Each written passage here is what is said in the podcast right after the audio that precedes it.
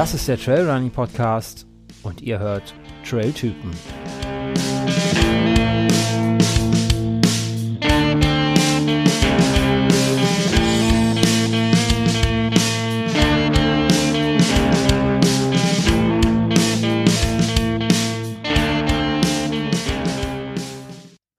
Ja, hallo und herzlich willkommen zum Trailrunning Podcast.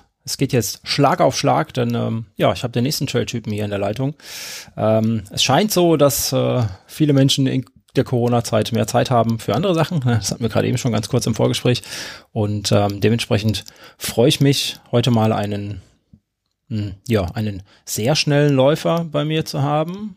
Ähm, ich habe mal so ein bisschen geschaut, äh, wie, ja, wie die, wie die, wie die Tempodistanz, nein, wie äh, der Unterschied im Tempo ist äh, von uns beiden. Und da ist mir was, was ganz Lustiges aufgefallen. Ähm, das werde ich euch aber gleich verraten.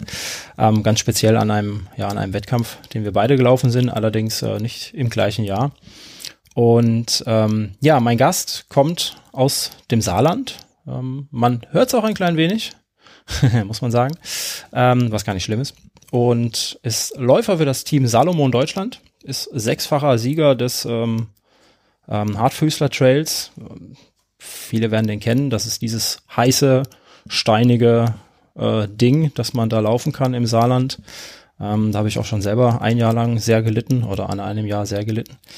Ähm, den Hubot hier in der Gegend ist auch schon Zweiter geworden. Sieger Eiger Ultra, Sieger Zut, Sieger IRTF. Ähm, ja, ich könnte jetzt hier, glaube ich, noch eine ganze Weile weiter erzählen, was er denn schon alles gewonnen hat. Ähm, ich begrüße hier in meinem kleinen Podcast den Martin Schädler. Hallo.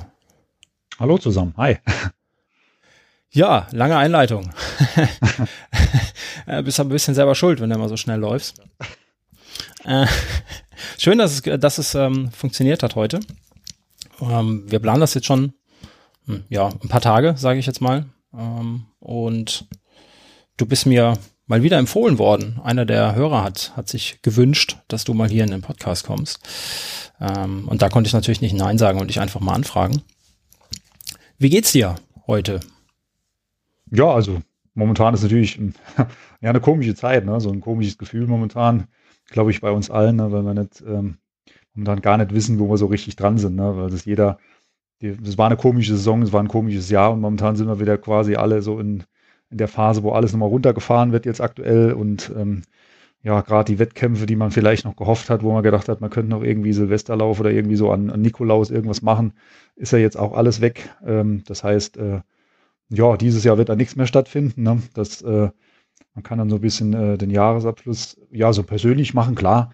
Mhm. Aber das, das ist ein komisches Gefühl jetzt momentan. Auf der anderen Seite, ähm, es, ist, es ist wie jedes Jahr ähm, die Zeit, in der man sowieso normalerweise nicht so viel macht, in der man so ein bisschen runterkommt. Und äh, für mich ist das immer die Zeit, wo ich so ein bisschen Pause mache. Die mache ich dieses Jahr genauso, ob das jetzt Corona ist oder nicht, ähm, weil mein Körper das einfach braucht, auch äh, nicht der, sogar, also nicht nur vom, vom, vom körperlichen her, auch vom geistigen her einfach so, dass man dann so ein bisschen runterkommt und einfach nicht mehr diesen Druck hat, wenn man dann sagt, okay, jetzt ist die Zeit, wo man auch nicht unbedingt mehr die großen Wettkämpfe hätte normalerweise und wo man dann einfach so ein bisschen äh, einfach mal läuft ohne, ohne jetzt zu müssen. Ne? Einfach, mhm. einfach so äh, trainiert, wie man gerade Lust hat, ohne dass man irgendein Ziel hat. Und so hatte ich es jedes Jahr gemacht. Und äh, das Überraschende war aber jedes Jahr eigentlich, dass ich da äh, in dieser Phase eigentlich immer noch recht gut drauf war. ich glaube, der, der, Körper hat, hat mir dann immer so ähm, ge, äh, gesagt, okay, super, wir fahren jetzt ein bisschen runter, aber irgendwie, äh, das tut mir ganz gut. Ne? Und so, dass ich eigentlich meistens so im Dezember äh, ganz gute Wettkämpfe noch hatte, wenn ich da so ein paar reingestreut habe. Ähm, ja, und dieses Jahr ist es, ist es ähnlich. Ich fühle mich ähnlich gut und äh, nur, dass ich halt nicht unter Beweis stellen kann. ja, ja, das äh, ist natürlich dann immer ein bisschen schade, gell? Ähm, ich habe jetzt aber gerade schon rausgehört, also meine ich, dass ich rausgehört habe, dass du ähm, deinen Rhythmus gar nicht wirklich geändert hast dieses Jahr, ne? Wenn du jetzt quasi so in einer, so einer Off-Season bist, aktuell. Ja, nee, also ich, ja, das ist, das ist genau das Problem, was viele hatten, ne? Weil ähm, man ist ja ins Jahr gestartet mit, mit Zielen und mit, mit Plänen und, und hat, äh, und hat das ganze Jahr so ein bisschen auch äh, ja, vom Training her schon so gestaltet. Und ähm, man hat dann angefangen, auf ein Ziel hinzutrainieren und hat dann im März, gut, im März fing das dann langsam an, April, wo man dann die ersten Ziele dann äh, ja, wo die weggeschwommen sind, weil man ja einfach dann, weil die Wettkämpfe abgesagt wurden, die ersten wurden verschoben. Und äh, aber irgendwie hatte man nur die Form. Es war ja so, ich hatte ja, ich hatte ja im Januar meistens, man, man fängt so nach Weihnachten richtig an, äh, so sich auf die ersten Wettkämpfe dann langsam vorzubereiten. Das fängt bei mir ganz langsam an, dass ich so mit den ersten kurzen Crossläufen starte. Ich starte anfangs des Jahres immer mit so kürzeren Läufen, mit, mit Tempo und äh, steigere mich dann langsam mit den Kilometerzahlen und äh, die Wettkämpfe werden dann auch immer schwerer. Also es ist dann so, dass ich dann die ersten Trails kommen im Februar, wo man dann so ein bisschen dann langsam startet, auch im Training, wo man dann mehr Höhenmeter nochmal einbaut und äh, auch mehr Kilometer einbaut. Und das hatte ich dieses Jahr genauso gemacht. Und dann, dann kamen die Absagen und trotzdem ähm, habe ich mich dann einfach, habe ich dann gesagt, okay, da muss ich ja irgendwie gucken, was machst du dann? Ne? Dann kamen so dann Ideen, habe ich dann gesehen, okay, es gibt ein FKT im Saarland, da bin ich den Anfang Mai angegangen, in der Topform gelaufen, also wirklich eine gute Zeit gelaufen. Im Nachhinein muss ich sagen, das war, war glaube ich, sogar eine, eine der besten Phasen, die ich dieses Jahr sogar hatte, von, vom Leistungsstand her. Es war dann schade, dass ich den richtig bei einem Wettkampf noch nicht unter Beweis stellen konnte. Ich hatte dann, bei uns im Saarland gab es dann FKT, es gab, es gab dann auch so, so, so Geschichten mit Rock the Block hieß das. das da ging es darum, so möglichst viele Höhenmeter zu sammeln äh, auf, auf einer Strecke innerhalb von fünf Kilometern. Da habe ich mich auch dann ein bisschen unter Beweis gestellt. Man hat sich halt dann über diese Geschichten versucht, äh, fit zu halten und hat dann im Auge dann noch gehabt, zunächst einmal im Juni. Ne, hat dann gedacht, okay, im Juni geht irgendwas, dann sind, sind vielleicht nochmal Wettkämpfe. Das ist dann auch nochmal so ein bisschen enttäuscht worden, weil dann im Juni auch nicht die Zugspitze, alles wurde nacheinander abgesagt. Man ist dann die virtuellen Läufe, die ja eigentlich keinen Aussagewert hatten, auch ja. gelaufen. Aber das, dann, dann fing es ja dann doch irgendwann dann im Juli, August dann so richtig an. Also da fingen dann die ersten und dann war dann Pitztal, ging dann doch über die Bühne und so, dass ich dann doch mich dann irgendwann auch dann darauf vorbereitet habe. Meine, irgendwann muss man auch sagen, okay, ähm, ich habe mich dann immer weiter vorbereitet, ich habe die Form dann auf, aufrechterhalten und Pizza lief dann super. Also, und äh, das Jahr, ja, war dann schon. Also es war, Pitztal war super, dann kam der Hartfüßler. Dieses Jahr war ich in der Topform beim Hartfüßler. Also es war einer der, der stärksten Hartfüßler, die ich dieses Jahr gelaufen bin im August. Von der, von der Zeit her war es die zweitschnellste Zeit, die ich auf der Strecke gelaufen bin. Und ich war natürlich ausgeruht aufgrund mhm. der Wettkämpfe, ja. wenigen Wettkämpfe ja, dann war so, und dann war, kam, dann habe ich gedacht, okay, jetzt Innsbruck, dann, äh, ja, Innsbruck musste ich mich entscheiden. Am gleichen Tag war Meierhofen. Ich war für beide Wettkämpfe gemeldet. Habe mich dann für Innsbruck entschieden, wollte unbedingt die 100 laufen, weil ich gesagt habe, komm, die Möglichkeit werde ich sonst nie mehr haben. Wenn es im Mai ist, ähm, laufe ich normalerweise im Mai noch keine 100, weil ich da einfach die Vorbereitung nicht, nicht schaffe, über den Winter äh, da schon einen 100 Kilometer Lauf im Mai zu laufen, Anfang Mai. Und habe ich gesagt, jetzt nutze die Chance. Ja, Innsbruck ist da leider in die Hose gegangen. Ich hatte dann wohl, wieso wie sich im Nachhinein herausstellte, einen, Effekt. Ähm, und musste dann aufgeben. Das war dann einer der, ja, wenn nicht sogar der erste und einzige äh, Das Not Finish äh, meiner Karriere. Aber es war, es war einfach, war nicht machbar. Ich habe gemerkt am ersten, ersten großen Anstieg, es ging nicht. Ja, das war so der, der Rückschlag. Dann habe ich mich nochmal noch mal ein bisschen gesammelt. Ich habe gemerkt im Training, es läuft trotzdem mal gut. Ich, mein Körper ist relativ schnell immer erholt und habe dann äh, in Heidelberg dann Anfang Oktober wirklich gut durchgestartet, einen sehr guten Wettkampf gemacht ja, leider wäre dann normalerweise hätte dann Salzburg angestanden. Da wäre ich auch, da war ich letztes Jahr, war ich in den letzten Jahren immer in Topform nochmal. Das war so das, das ähm, Ausklingen lassen von der Saison. Ne? Man, man geht hin. Ich bin dann immer so, ab September mache ich dann, wenn ich das ganze Jahr über so, so lange Strecken hatte, fange ich dann an, ab September so langsam runterzufahren. Ich mache weniger Kilometer, mache dann aber noch mehr, mehr Qualität als statt Quantität. Und das hat dann, ähm, das hat, das ist, hat richtig gut geklappt jedes Jahr, wo ich dann so meistens im Oktober so eine richtig gute Form auf, auf, auf so Strecken bis Halbmarathon erreicht hatte. Und das ist letztes Jahr in Salzburg sehr gut gelaufen. Da hatte ich also wirklich Leute geschlagen, die ich sonst nie das ganze Jahr über nicht dran gekommen bin. Ne? Und das war dann wirklich äh, leider schade. Es war dieses Jahr, ich hatte die, hatte eine ähnliche Form wie letztes Jahr, so von den Trainingswerten her. Und Salzburg ist dann leider auch ausgefallen und so bin ich dann noch nicht mal in den Genuss gekommen, jetzt einen, einen, einen, schönen, einen geplanten Abschluss zu machen, sondern es ist einfach, einfach dann nichts mehr gekommen. Ne? Ja, na, das ist schade. Das, ja, da, ja. da geht's, geht's uns allen irgendwie so, die sich ähm, ja für Wettkämpfe anmelden wollen. Ähm, das ist ein blödes Jahr. Du hast gerade eben von, von langen Strecken gesprochen. Vielleicht ähm, erzählst du den Zuhörern mal, ähm, um was für Distanzen, also von was für Distanzen wir hier sprechen, gerade wenn du sagst lang und kurz und schnell und Also es ist, ähm, ist so natürlich, dass ich bin so ein äh, eigentlich so ein Hybridläufer. Ne? Also es ist, ähm, ist nicht so, dass ich der, ich bin nicht der klassische Ultraläufer, der, der auch schon sehr früh mit Ultradistanzen angefangen hat. Ähm, bin vom, vom, vom Straßenlauf gekommen früher, bin also klassischer Straßenläufer gewesen, auch Bahnläufer. habe es dann irgendwie dann auch irgendwann dann mit, mit 21 meinen ersten Marathon gelaufen. Hab das war dann, Marathon war damals schon Wahnsinnsstrecke. Das war unvorstellbar für mich mehr wie Marathon so Ich habe das auch belächelt. Ich habe ich hab damals jeden Ultraläufer hab gesagt, das ist verrückt, die Leute, die mehr wie Marathon läufen, die haben da einen Klatschen. Ne? Das ist, wie kann man sowas machen? Ne? Und äh, ja, das ist, ähm, habe dann aber auch äh, dann mit der Zeit auch irgendwann, habe dann auch Spaß an den Bergläufen gefunden. In der Pfalz war das bei uns in der Nähe. Da gab es auch die, gab es so kleinere Bergläufe und da habe ich da so ein bisschen ähm, irgendwie hat man quasi, nachdem man so einen Marathon sich so ein bisschen die Zähne ausgebissen hat an den Zeiten, ne? was so wie es ja vielen Läufern geht, vielen Straßenläufern, die irgendwann merken, boah, jetzt irgendwann ist so eine Grenze erreicht, wo man immer weiterkommt.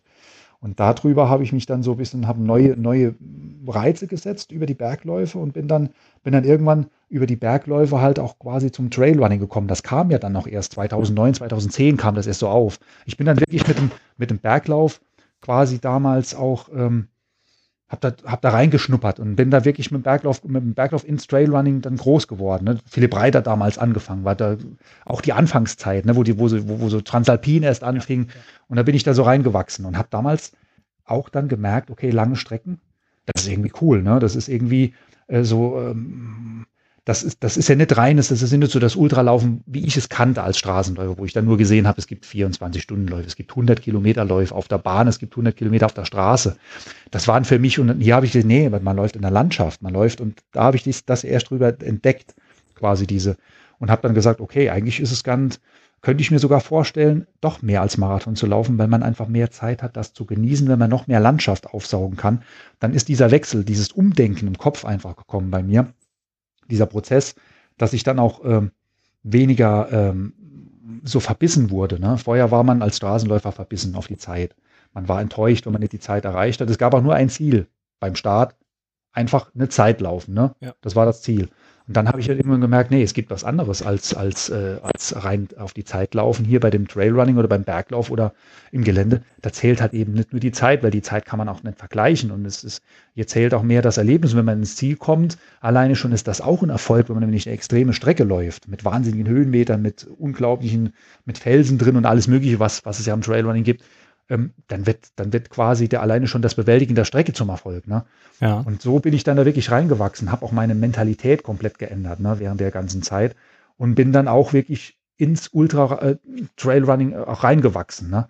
Und habe dann ähm, habe dann auch gemerkt, dass ich jetzt mit zunehmendem Alter, das ist natürlich auch ein Prozess. Man merkt natürlich, man kann, ich meine, ich bin jetzt 40, gerade 40 geworden und äh, man merkt natürlich, man kann in, in, in, in gewissen Alter nicht mehr mithalten mit den ganzen Jungen. Ne? Man, mit einem 20-Jährigen kann man dann nicht mehr auf den Kurzstrecken auf 10 Kilometer mithalten. Das ist klar, dann fehlt die Spritzigkeit einfach. Ne? Und ähm, man merkt aber auf der anderen Seite, und das habe ich dieses Jahr beim Hartfüßler gemerkt, man merkt halt, dass man auf diesen langen Strecken einfach von seiner Erfahrung profitiert. Ne? Und das ist ein ganz interessanter Aspekt. Ne? Man, man kann mit Schwächephasen ganz anders umgehen, wenn man sowas kennt. Man, man, man läuft auch ganz anders an, weil man ja eine Erfahrung hat. Man, man, man guckt sich die Strecke im Vorfeld, man bereitet sich ja anders auf den Wettkampf vor, weil man dann genau weiß, okay, man guckt, man legt, man legt ja einen Wert zum Beispiel darauf, dass man guckt, wie ist die, wie sind die Höhenmeter beschaffen, wo kommen die Anstiege, wie ist so die ganze Strecke. Man, und das, das kann als junger Läufer, ah, guckt man sich jetzt natürlich, da läuft man einfach. Da steht man am Start, läuft los, ne? Und dann irgendwann merkt man dann halt, okay, Pop, jetzt äh, irgendwie habe ich da was falsch gemacht. Ne? Ja. Diese Erfahrung hat man, hat jeder gesammelt, ne? Und das, das Interessante war halt bei diesen Ultras, als ich angefangen habe zu laufen, also mein erster Ultra war, war der äh, Transalpin, ne, den ich damals im Jahr 2012 gemacht habe mit dem Partner. Spontan bin ich da eingesprungen, weil da einer ausgefallen ist, ein, ein Freund von mir und dann ähm, dann haben wir damals auch im Rahmen dieses Transalpin sogar einen 50 Kilometer Lauf gehabt. Da habe ich dann quasi zum ersten Mal ein Ultra gemacht ähm, und habe gemerkt, einfach, das ist total geil. Also das ist, das ist klasse, das macht, macht total Spaß und und habe dann auch mit der Zeit gemerkt, als ich dann ähm, immer mehr von diesen Läufen gemacht habe, dass es total interessant ist, ähm, weil, weil es gibt, du hast während diesem Ultra immer, immer Höhen und Tiefen es gibt fast keinen Ultra, wo du sagst, du läufst los und bist komplett auf der Höhe und du hast keine Tiefs. Es kommt immer irgendwie ein Punkt, wo du in ein Tal fällst, wo du dann denkst, boah, ja, bist vielleicht Mitte der Strecke, hast noch so viel vor dir, hast noch Anstiege vor dir.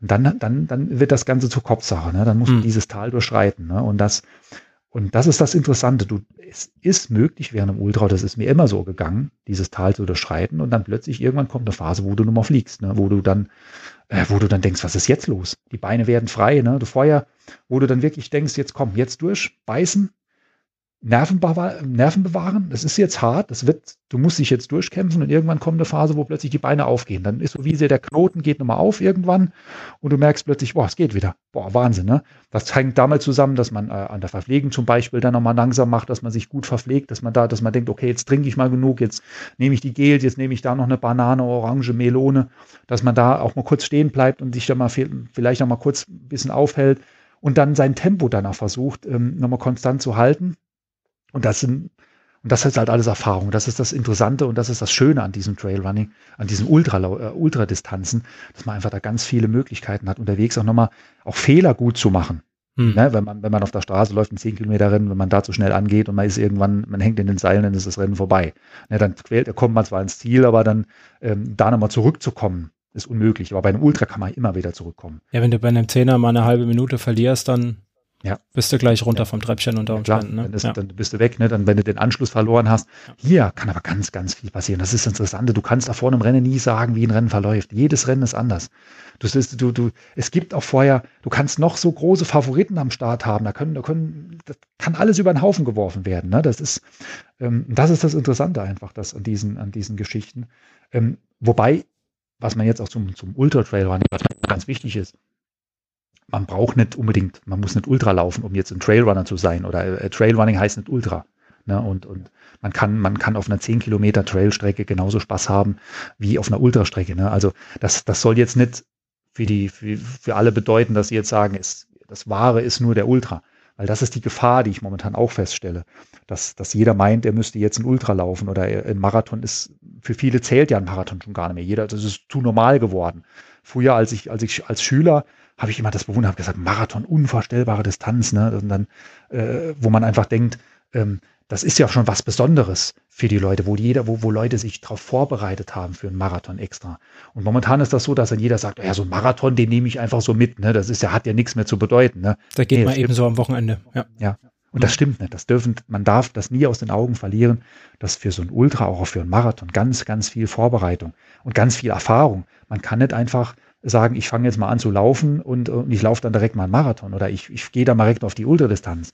Ich denke, wer im Trailrunning da erstmal anfängt, der sollte erstmal Erfahrung auf den kurzen Distanzen sammeln.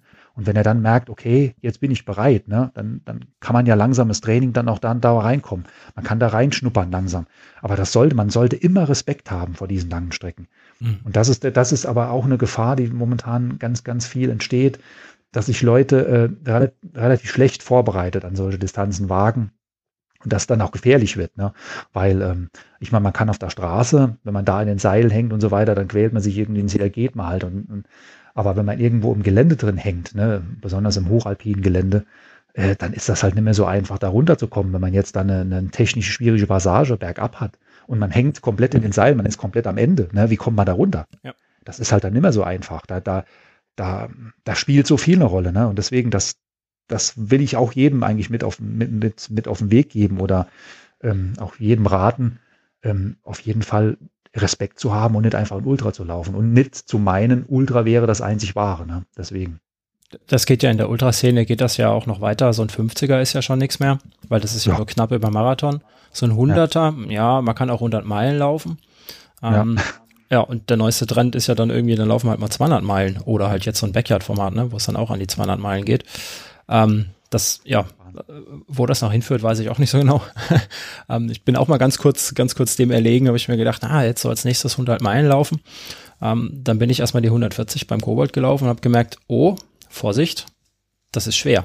Ähm, das ist sehr schwer, ne? Da, da habe ich enorm Probleme mit dem Schlafen bekommen und so Scherz, weil ich auch kein, kein schneller Läufer bin. Ähm, da, das, das unterschätzt man dann halt auch einfach und äh, ja, das ist das ist gut, dass das ein, dass das äh, ja so ein guter Läufer wie du auch mal auch mal klarstellt, ne? Mhm. Finde ich ganz wichtig. Ähm, weil da haben auch, haben auch die langsamen und die schnellen ähm, bei so einem Ultra auch definitiv Gemeinsamkeiten oder bei einem langen Lauf. Es muss ja kein Ultra sein, müssen ja auch drei oder vier mhm. Stunden sein, irgendwo, mhm. wo du die Chance hast, dass es dir zwischendurch mal schlecht geht. Ähm, das kann ja auch schon bei zwei Stunden passieren, ne?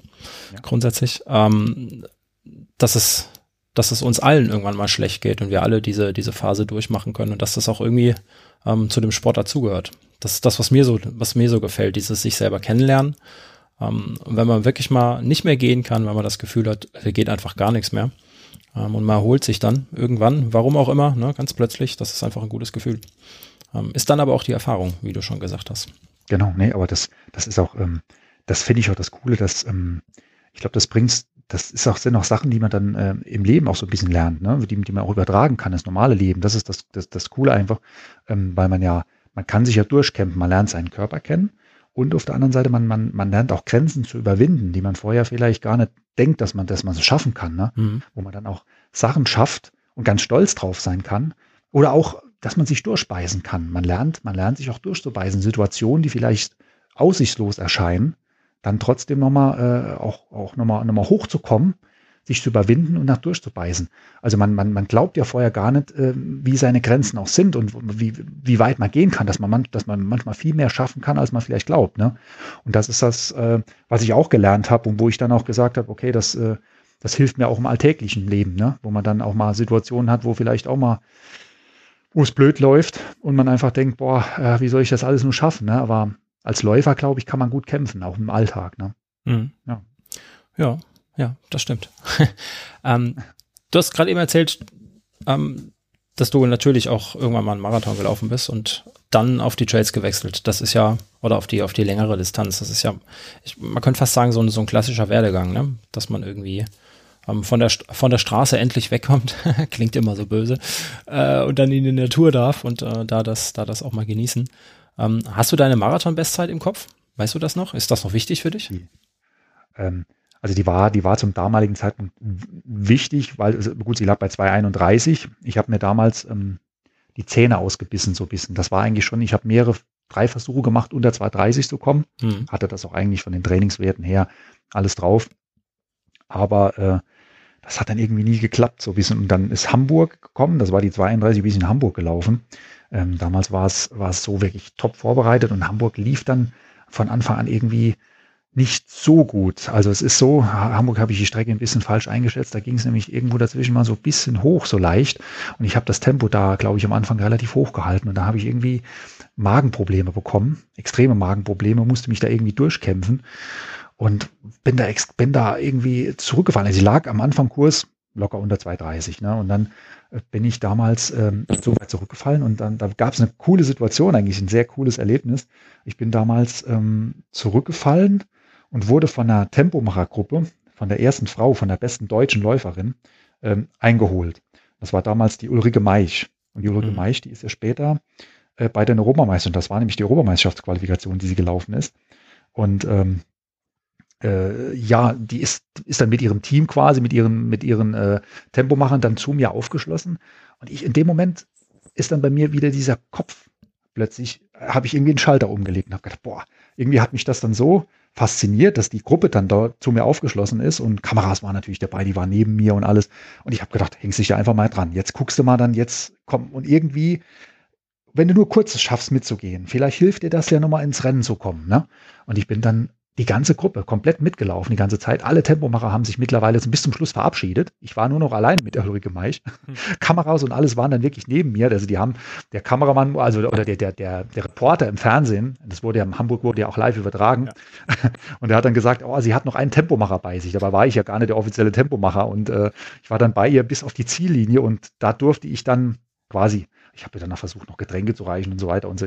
Sie hat das aber, glaube ich, so gar nicht. Sie war so im Tunnel, sie hat das gar ja. nicht so richtig wahrgenommen, hat mich da auch noch nachher im Ziel auch gar nicht wahrgenommen. Also es gab da noch irgendwie gar kein Wort oder des Dankes oder irgendwas. Oder ich bin da lange vor ihr und zum Schluss äh, auf der letzte Kilometer hatte ich so viel dann, so viel Adrenalin, dass ich dann abgezogen bin und habe es dann wirklich geschafft, so eine, eigentlich noch eine Top-Zeit zu laufen, obwohl ich da dazwischen so einen Hänger hatte. Ne? Aber ich habe deswegen Marathon, ich habe es dann danach auch noch einmal, glaube ich, versucht aber das ist dann, hat dann nie so geklappt, ne, unter 2,30 zu kommen und äh, habe dann das, das Unternehmen Straßenmarathon eigentlich aufgegeben für mich dann, weil ich gesagt habe, was bringt dir das was? Was nützt dir das? Ne? Im Nachhinein muss ich jetzt sagen, ne, ob du jetzt 2,27 läufst, 2,28, 2,29, hört sich gut an, ja. aber es ist letztendlich, es bringt dir ja nichts, ob du 2,31 läufst, 2,27, es wird es wird in Deutschland, deswegen wirst du nicht mehr wahrgenommen. Ne? Ja. Also ist, du, du, hast, äh, du zählst in Deutschland im, im, Marathonbereich, wenn du jetzt 2,15 rennst oder so weiter, dann nimmt dich jemand wahr. Klar, dann sagst du, okay, das lohnt sich, das sind Profis. Aber in dem Bereich zwischen 2,25, 2,31, das sind, das sind Zeiten, das sind Top-Zeiten, das sind, das sind Läufer, die, die, das sind, das sind Amateure, die extrem viel aufwenden müssen für diese Zeiten.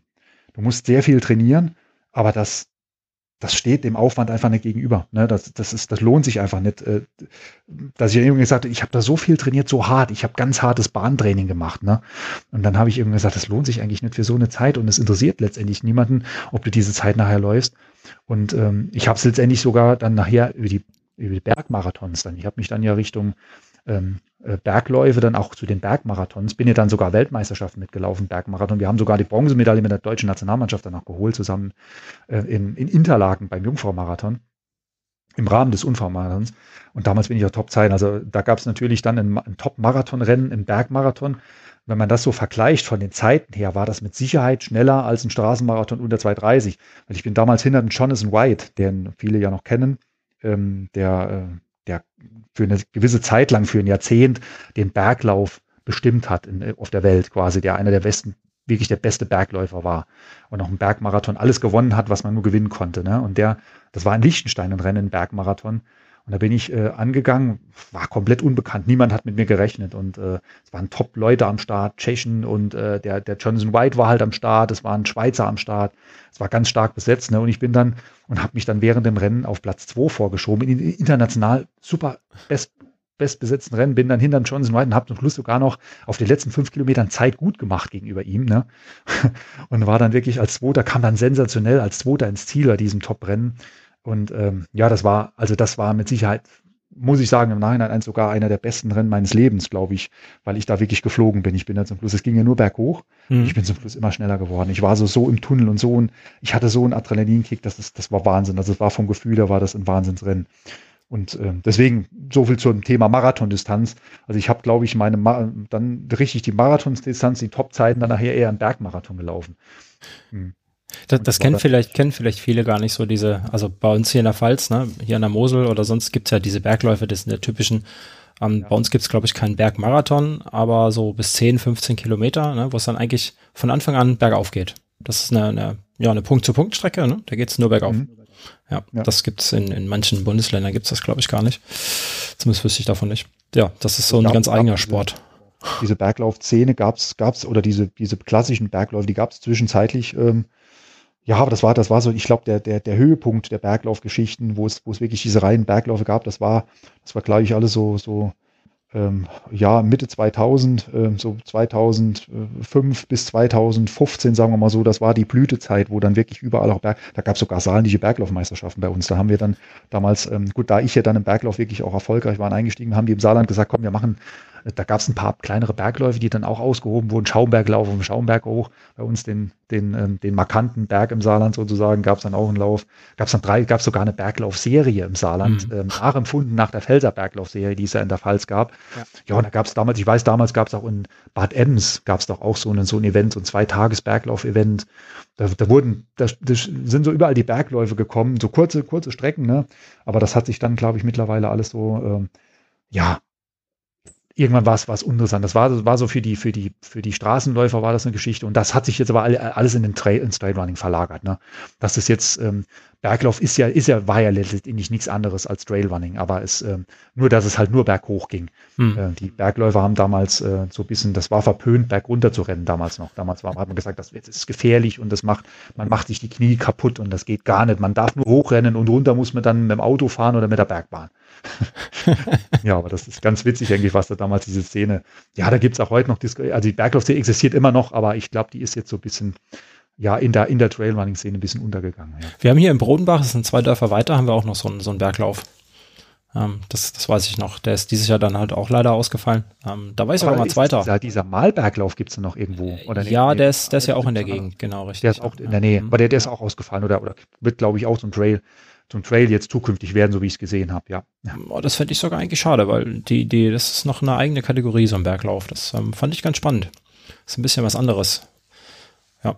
Da hat mich äh, mein Hund mal auf den zweiten Platz gezogen, allerdings nur Altersklasse. äh, äh, ja. Da habe ich dann ganz äh, überraschenderweise stand ich auf dem Treppchen mit dem Hund. Ähm, ja, vielleicht nicht ganz fair, aber ich hatte vorher gefragt, ob ich den Hund mitnehmen darf. Die so, ja, ja, mach das. Nimm, nimm den ruhig mit, solange er nicht im Weg steht. Nee, wir standen nicht im Weg, wir standen vorne. Äh, war auch nicht so toll, weil äh, sie kann schneller laufen als ich und naja, ist jetzt mehr genossen wahrscheinlich. ja, ja, Berglauf ist, äh, finde ich, finde ich eine spannende Sache. Und sich, das ist äh, kurz, hart und schmerzvoll meistens. Ja, nee, also ja. damals auch, ähm, es ist, war da wirklich auch sehr, sehr hart, auch so von, von, von, man ist dann oben angekommen und äh, die Lunge war also, also, boah, also das ist so, so vom Gefühl, du standst dann, standst dann oben im Ziel und warst äh, erstmal hast, hast Minuten gebraucht, bis du überhaupt mal wieder zu, zu atmen und überhaupt mal reden konntest. Ne? Das war so komplett, man ist eigentlich komplett rumgefallen direkt, weil man erstmal, man hat gedacht, man pff, kriegt überhaupt keine Luft mehr, wenn man so wirklich, wenn man so richtig die steilen Dinger hochgerannt ist. Also äh, gab auch Bergläufe, da war so wirklich zum Schluss die Skipiste mit über 30 Prozent Steigung, so wirklich so komplett das Ding, wo du dann hochgewuchtet bist, noch irgendwie fast auf allen Vieren hoch bist. Ne? Gab so ganz extreme Dinger.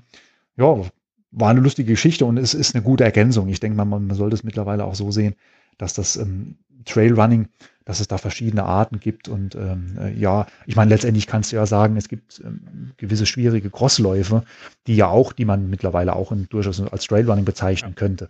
Es ist halt ähm, moderner, vielleicht Trailrunning zu sagen, weil Crosslauf ist so veraltet. Ne? Das ist so, ja, ja Crosslauf denkt man so an früher. Ne? Das ist so, und Trailrunning ist irgendwie viel cooler. Ne? Deswegen haben auch, sind auch viele hingegangen und haben halt ihre Läufe dann umbenannt, ne? also eigentlich so bestehende Läufe und haben dann eigentlich, das waren vorher, oder, oder es gab auch mittlerweile, oder zwischenzeitlich gab es mal so einen Trend, wo dann alle mit so einem Panoramaläufe angefangen haben, wo dann ja. alle gesagt haben, jetzt, das war, vorher war das so ein Volkslauf, ne? wo dann einfach so, wo du so ein, so ein, und dann hast du dann ein Landschaftserlebnis Panoramalauf draus gemacht oder sowas, ne? Und dann das ähm, wolltest du damit halt vermitteln, dass der Lauf halt was Besonderes und so irgendwie um mehr Teilnehmer anzuziehen, um das Ganze ein bisschen interessanter zu machen, weil so die normalen Volksläufe zwischenzeitlich mal so ja auch so die Tiefs hatten oder auch, es ist momentan auch, glaube ich, schwierig. Ne? Die Zeit für Volksläufe ist auch ein bisschen schwieriger geworden. Die, die Teilnehmerzahlen schwinden ne? und dann, es wird irgendwie, muss irgendwie was Interessantes bieten, ne? damit mhm. äh, mit mehr Leute auch nochmal angesprochen ja. werden. Ja. Die Alten aus dem Verein sterben halt auch irgendwann leider, ne? Die das früher noch äh, organisiert haben und die Jungen, für die ist das nicht hip genug, so einen fünf ja. Kilometer Dorflauf äh, zu organisieren. Oder überhaupt Vereinsleben so an sich, ne? Ja. Gut, das ist, das ist auch jetzt das, da wären wir quasi auch so ein bisschen bei dem Thema äh, ja, Trailrunning und, und, und äh, ja, Verband und, und, und, und Vereine und äh, passt das zusammen und sowas, ne? Klar, mhm. wär, wär, fällt mir jetzt so spontan ein, weil man das ja hm, ja, also die klassischen Vereine, die, die Volksläufe und alles und dann Trailrunning gibt es das ja oder gab es gab es zum Teil ja noch gar nicht so die Szene. Ne? Viele Trail Trailrunning Events ja auch sind, sind ja gut Vereine schon vereinsorganisiert, aber es gibt auch viele große Events, die dann auch von professionellen Veranstaltern sind und ne, irgendwie da kommt jetzt auch so die Phase, also so die letzten Jahre, wo ich so da ein bisschen dazwischen äh, stehe und äh, so ein bisschen mir auch Angst habe oder Gedanken mache, wie wird das weitergehen. Ne? Mhm. So die, die ITRA mit den ITRA-Punkten und ähm, die ganze Geschichte mit UTMB und das ist ja auch die letzten Jahre immer mehr verstärkt worden und kommerzialisiert worden, ne? Äh, wo dann, äh, ja, mit, wo, wo, wo denn jeder Veranstalter meint, er müsste jetzt dann auch dann Qualifikationsrennen werden für die Punkte zu kriegen. Ne? Und, ähm, und das ist dann der rechtlich geschützte Name. Man muss Geld bezahlen an die UTM, an UTMB. Ne? Hm, ja, ja das stimmt voll. Ja. Wird alles schwieriger. Ne? Das, das ist schwierig, aber es ist interessant, dass du das ansprichst und ähm, auf der anderen Seite für einen, für einen Sportartikelhersteller läufst. Das finde ich interessant. Hm. Ja gut, das ist, das, ähm, da gab es auch zwischenzeitlich auch, äh, ja, unterschiedlich unterschiedliche ähm, Meinungen auch, auch, auch von Sportartikelherstellern, wie sie zu, wie sie dazu stehen, ne? Mhm. zu den, zu den Läufen. Ne? Wir haben ähm, ich bin ja Urgestein bei Salomon auch, ne? Ich bin seit 2009 bei Salomon, ne? Ja. Und damals fing das so an, damals war die Anfangszeit ähm, Trailrunning. Wir hatten damals, haben wir sogar, als ich angefangen habe, haben wir als Team Salomon, haben wir damals ähm, ans, ähm, an den Olympischen Sportbund, an das Olympische Komitee, haben wir damals irgendwie so, ein, so, eine, so eine Petition eingereicht, dass das Trailrunning olympisch werden sollte. Ja, haben wir damals unterschrieben und haben das dann offiziell überreicht im Münchner Olympiastadion. Ähm, Damals fing das, damals haben wir quasi dann schon äh, die Idee gehabt, ja, dass Trailing ja mal olympisch werden könnte. Ne? Dann hat sich das aber alles so ein bisschen dann verlaufen. Ne? Damals war, damals kam, am Anfang kam schon die Idee auf Verband, ne? wie ist das? Kann man sowas machen? Und dann hat sich das aber dann ein bisschen verlaufen und jetzt ist dann im Nachhinein ist das immer mehr dann wieder gekommen.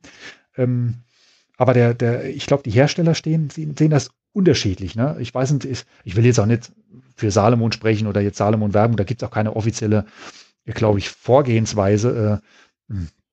Das ist ähm, so ein Sportartikel, äh, der ändert ja auch ständig auch so ein bisschen, ähm, so ein bisschen die Phasen. Also ich habe ja sehr viel mitgemacht die letzten, die letzten äh, elf Jahre.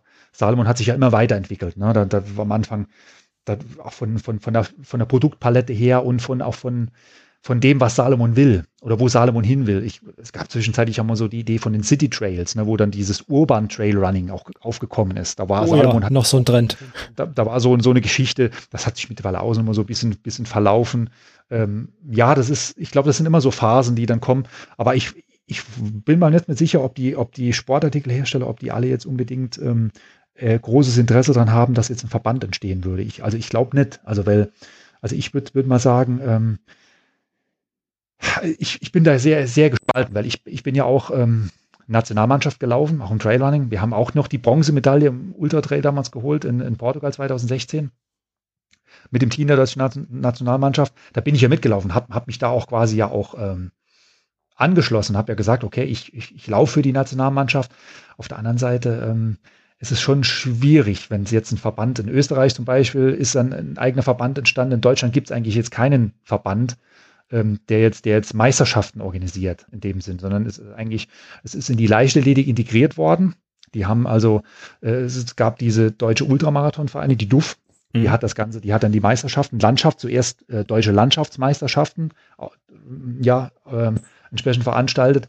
Und das hat sich dann weiterentwickelt zu Trailrunning, aber, aber nur im Bereich Ultra. Dann gab es ja zwischenzeitlich mal, ich mein Trail-Magazin. Dennis hat ja dann die Idee aufgebracht, ähm, wieso ist ähm, Trailrunning ist ja nicht nur Ultra. Wir machen jetzt die inoffiziellen deutschen Meisterschaften äh, über eine Halbmarathon-Distanz oder jetzt Marathon, da gab es ja den, den Lichtenstein, Lichtenstein ja. der mhm. das durchgeführt. Ja. ja, und dann kam so ein bisschen, das ja schon, aber die Diskussionen sind, glaube ich, noch nicht abgeebnet. Also da, da geht es immer, wenn man so beim Trail-Magazin und überall guckt, ähm, es, es, es, es stehen wieder immer neue Diskussionen. Ist es, ist es gut, dass, dass so ein Verband, wäre das vielleicht gut für, fürs Trailrunning an sich?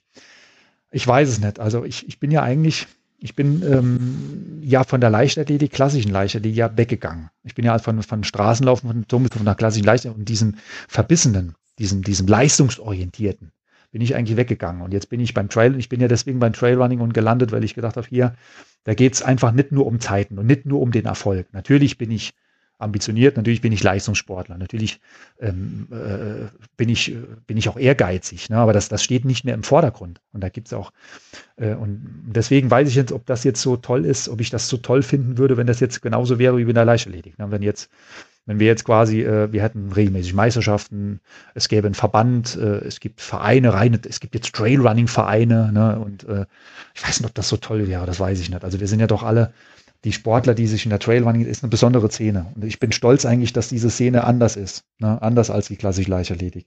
Man steht nämlich am Start und ähm, man muss ja nur mal in den Startbereich gucken. Man muss auch nur mal ein vorher gucken, wie die Startnummernausgabe ist. Und nach dem Lauf und auch während dem Lauf.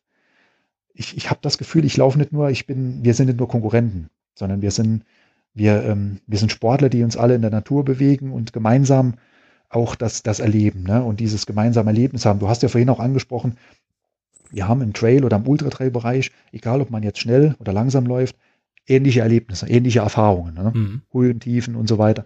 Und äh, wir haben auch die Möglichkeit hier, wir, wir, wir laufen ja auch gar, egal welche Leistungsklasse, wir starten alle gemeinsam, wir laufen alle in einem Lauf äh, und das ist irgendwie, das ist das Besondere. Es gibt, und es gibt ja, ich habe nicht das Gefühl, dass es da abgehobene Läufer gibt jetzt, also die, so leistungsorientiert, die dann sagen, ich bin jetzt hier der Beste und äh, äh, alles andere rundum. Nee, irgendwie sind wir doch alle, das merkt man ja gar nicht so, dass, dass die Leute, die, wenn man jetzt am Startblock steht, dass jetzt einer besser als sich, besser als der andere fühlt oder jetzt sagt, ich bin jetzt hier der Top-Athlet und ne, man, man, man sieht das ja gar nicht.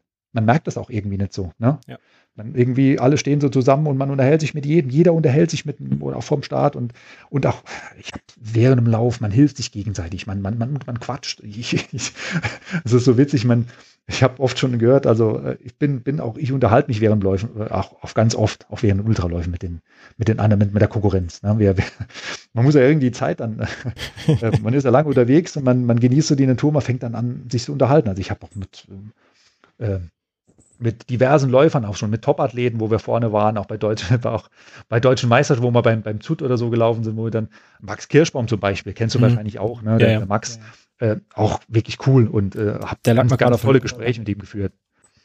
Auch, auch mit, mit, mit dem Flo Reichert und so weiter, wo wir dann in der Spitzengruppe mal waren und so Geschichten, wo wir dann einfach dann, ja, also ganz viel. Ähm, und das war, das war nie, man hatte nie das Gefühl, das ist jetzt der Konkurrent neben dir der ist halt irgendwann, klar, einer von uns war dann irgendwann stärker. Ne? Dann hat man irgendwann, der eine musste abreisen lassen, dann hat man sich noch verabschiedet, gesagt, okay, kämpf dich durch, komm und, und ne, das war jetzt nicht irgendwie so, äh, nee, man Aber bis dahin und unterstützt man sich halt auch, ne? Weil genau, es läuft sich zu zweit, zu dritt läuft es einfach einfacher. Ja, klar. Ne? Ja. Man, man, man äh, ist ja nicht so, dass man jetzt dann nicht seine Erfahrung sogar während, während dem Lauf dann teilt, dass man dann sagt, wenn, wenn der eine die Strecke vielleicht sogar kennt, sagt er jetzt, ah ja, jetzt, jetzt kommt gleich eine schwierige Phase oder schwierige Passage. Man, man, man, man erzählt dann auch davon, dass man dann sagt, komm jetzt hier, ich kenne die Strecke und äh, wir, wir meistern die jetzt erstmal gemeinsam.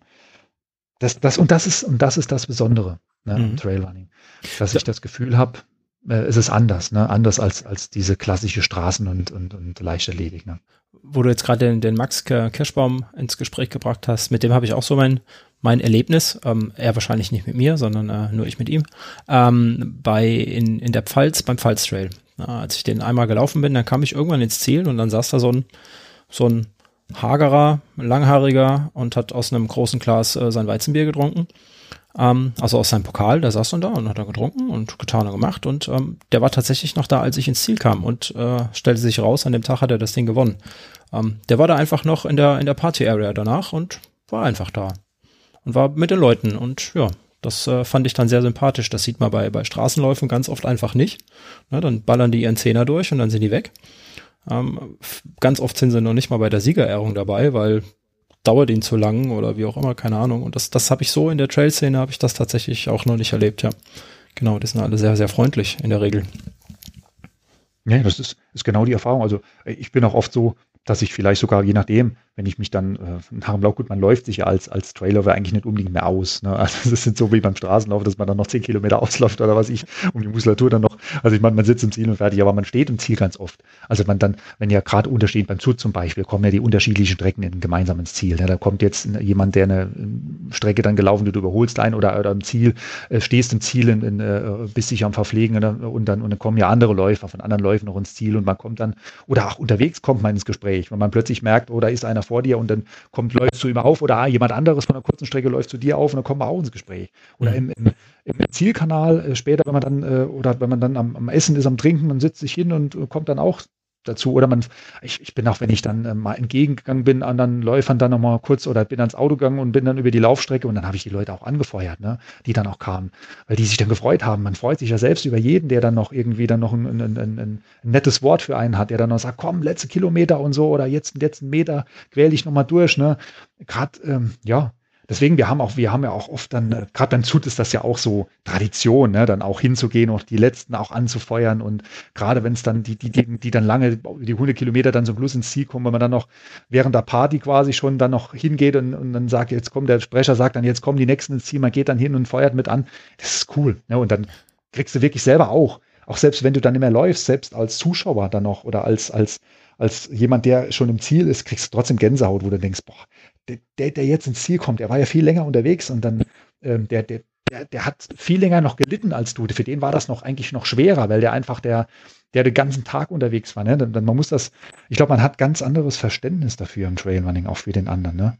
Bei, beim Straßenlauf würde er hingehen, wenn dann einer sieht, oh ja klar, komm, jetzt kommen die langsam ins Ziel, wo dann irgendein, ich glaube, die Topläufer, die hätten da kein Verständnis dafür, wenn da jetzt ein langsamer ins Ziel kommt, ob der jetzt da ne, länger unterwegs war, da würde niemand noch ein großes Wort noch, noch an den, äh, ne, richten. Ja. Ne? Sechs Stunden ist kein Marathon, ne? Genau. Ja. So und hier denkst du halt, und hier weißt du genau, äh, äh, die Leute, die die ganze Nacht unterwegs sind, die am nächsten Morgen ins Ziel kommen, die sich da durchgekämpft haben, für die war das viel schwieriger als für dich. Ne? Du warst tagsüber, du warst bei, bei, bei Taglicht unterwegs, ne? Und äh, und äh, bist ja viel kürzer, das heißt, du brauchst ganz, musst dich ganz anders verpflegen. Ähm, du hast ja viel kürzere Zeiten, ne? Und die anderen sind länger unterwegs, die müssen viel mehr noch zu sich nehmen. Da, in der Nacht wird es dunkel, kalt oder es, es fängt später an zu regnen, die werden dann plötzlich nochmal nass müssen, die müssen ja ganz anders von den Wechselklamotten und alles dabei haben, ne? Das, und das, das ist man schließlich schon, also ich bin mir das bewusst. Also dass, dass, es, dass es Leute gibt, die, die, äh, die, die länger unterwegs sind und die, die eigentlich eine Wahnsinnsleistung vollbringen ne, damit. Und äh, dass ich das auch anerkenne. Ne? Mhm. Ja. Das ist schön zu hören. Aber wie gesagt, das deckt sich auch mit, mit so meiner Erfahrung. Da, da bist du ähm, keine, keine Seltenheit von den schnellen Läufern, sondern alle, die ich bis jetzt kennengelernt habe, ähm, die sind halt einfach schnell, aber das war's dann halt auch, ne? Also das ist, die sind trotzdem genauso, genauso Menschen. Klingt jetzt blöd, aber ne? und, und so sehen die meisten sich dann halt auch einfach auch. Ähm, das ist ein Teil, der so sympathisch ist an, an der, an der Trailrunning-Szene. Auch heute noch, finde ich. Auf jeden Fall. Schön. Mhm. Dieses Jahr ist ja, wie wir ja schon festgestellt haben, ein sehr besonderes Jahr und ähm, wir hoffen mal, dass das nächstes Jahr alles besser wird.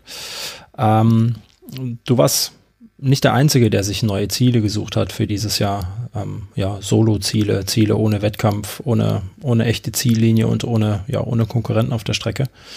Ähm, wir haben vorhin schon erwähnt, oder ich habe erwähnt, dass du ja, ja aus dem Saarland kommst. Ähm, die, die Zuhörer kennen bestimmt, Saarland ist ja so eine Maßeinheit, ne? ähm, ich weiß gar nicht, also Saarland oder Fußballplätze ist so das, äh, womit man quasi alles auf dieser Welt irgendwie vermessen kann. Ähm, ist ganz lustig. Ähm, du hast zu deinem, du bist gebürtiger Saarländer, ne? Genau, ich bin Ursaarländer. Ursaarländer. bin auch stolz drauf. Also deswegen, ich glaube, also wirklich so ein, so ein ähm, ja, Saarländer sind ja, sind ja schon besonders. Also in ihrer Art und Weise auch so sehr heimatverbunden. Ne? Hm. Und war das auch der Grund, warum du dein, dein Projekt ausgesucht hast im, im Sommer? Einfach genau, dieses also Heimat? Ja, also das ist, das ist genau das, ähm, was, was, was auch so, ich glaube, ähm, ich war ja auch schon in meiner äh, Studium und Ausbildung war ich so ein bisschen außerhalb vom Saarland auch mal, ähm, so wie jeder Saarländer eigentlich, ähm, wenn er quasi mal ein bisschen länger Zeit weg ist vom Saarland, äh, merkt er einfach nochmal, wie sehr er das schätzt, einfach im Saarland zu wohnen. Das ist irgendwie das Besondere. Wir wollen immer zurück, wir ähm, Saarländer und äh, wir fühlen uns zu Hause einfach am, am, am wohlsten. Ne? Und äh, klar, ich war, ich war schon überall unterwegs und, und, und, und auch auf Wettkämpfen war ja auch dieses so die kuriosen Dinge, was ich auch schon erzählt habe, wo, wo ich auch schon mal gesagt habe, ich war ey, ich war auch schon in Namibia, ich war in, in, in, in Marokko im Atlasgebirge und so Geschichten und äh, Madeira und weit weg. Und das ist wirklich die schönsten Inseln und alles, wo du dann denkst, boah, das ist eine traumhafte Landschaft, auch in den Bergen. Ich liebe die Berge, ne? Aber trotzdem habe ich irgendwie dieses Heimatgefühl, habe ich hier zu Hause irgendwie, auch wenn ich hier auch ähm, meine Trainingseinheiten mache, ne? wenn ich da auch gewisse, das ist ja auch das, äh, wenn es auch mal regnet und, und man läuft dann seine, seine Hausstrecke und hat so eine besondere Atmosphäre. Oder im Sonnenau Sonnenuntergang, im Sommer, wenn es warm ist, wenn es abends lange hell ist. Man läuft abends um neun Uhr vielleicht dann noch irgendwo übers Feld und guckt dann so über seinen, seinen Ort, guckt Richtung Haus oder irgendwie läuft er übers Feld quer einfach so durch und dann ist es schon ein geiles Gefühl irgendwie und das, und das ist irgendwie, das habe ich hier im Saarland schon was und irgendwie kommt das immer wieder auf, ne, so bei den Läufen, auch wenn ich dann, und da habe ich mir immer schon überlegt, da auch was, mein Saarland quasi so ein bisschen mit einzubauen und da irgendwas draus zu machen, auch was Besonderes. Und äh, man ist als Saarländer auch im, als Kind ja auch dann irgendwie unterwegs im Saarland mit den, mit den Eltern und so weiter. Es war bei mir so, wir, ich meine, ich hatte drei, drei Schwestern, drei, wir waren zu viert, ne? Und da war bei uns halt, ähm, war es halt so, ich meine, wir sind nie, wir konnten nie weit weg in Urlaub fahren. Mit vier Kindern und so ist immer schwierig. Wir sind nicht geflogen. Also ich bin, ich bin äh, äh, als Kind in der Familie, wir sind nie irgendwo hingeflogen, wir sind immer mit dem Auto. Es war toll, wenn wir in den Schwarzwald gefahren sind oder so Geschichten. Ne? Und dann, äh, was hat man gemacht in den Ferien in sechs Wochen? Man hat halt im Saarland was gemacht. Ne? Man ist im Saarland dann halt, wir haben die Sehenswürdigkeiten dann gefahren, wir sind zur Saarschleife gefahren, wir sind dorthin gefahren.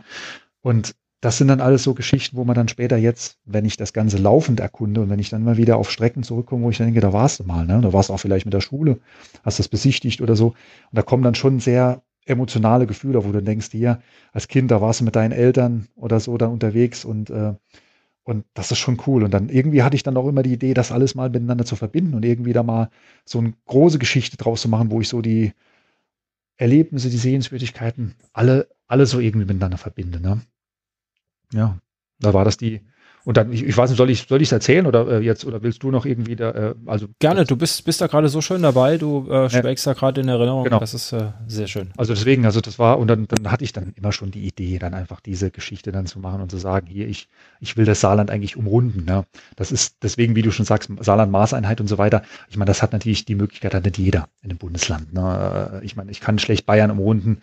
Das, ich meine, das wird's mit Sicherheit auch. Äh, dann könnte man das aber nicht in einer kurzer Zeit. Ich habe mir dann gesagt, komm, es über Jahre schon hatte ich das immer so ein bisschen im Kopf. Ich wusste, es gibt einen Weg. Es gibt auch einen Saarland-Rundwanderweg, ne, einen offiziellen, sogar offiziell ausgeschilderten Weg. Ne.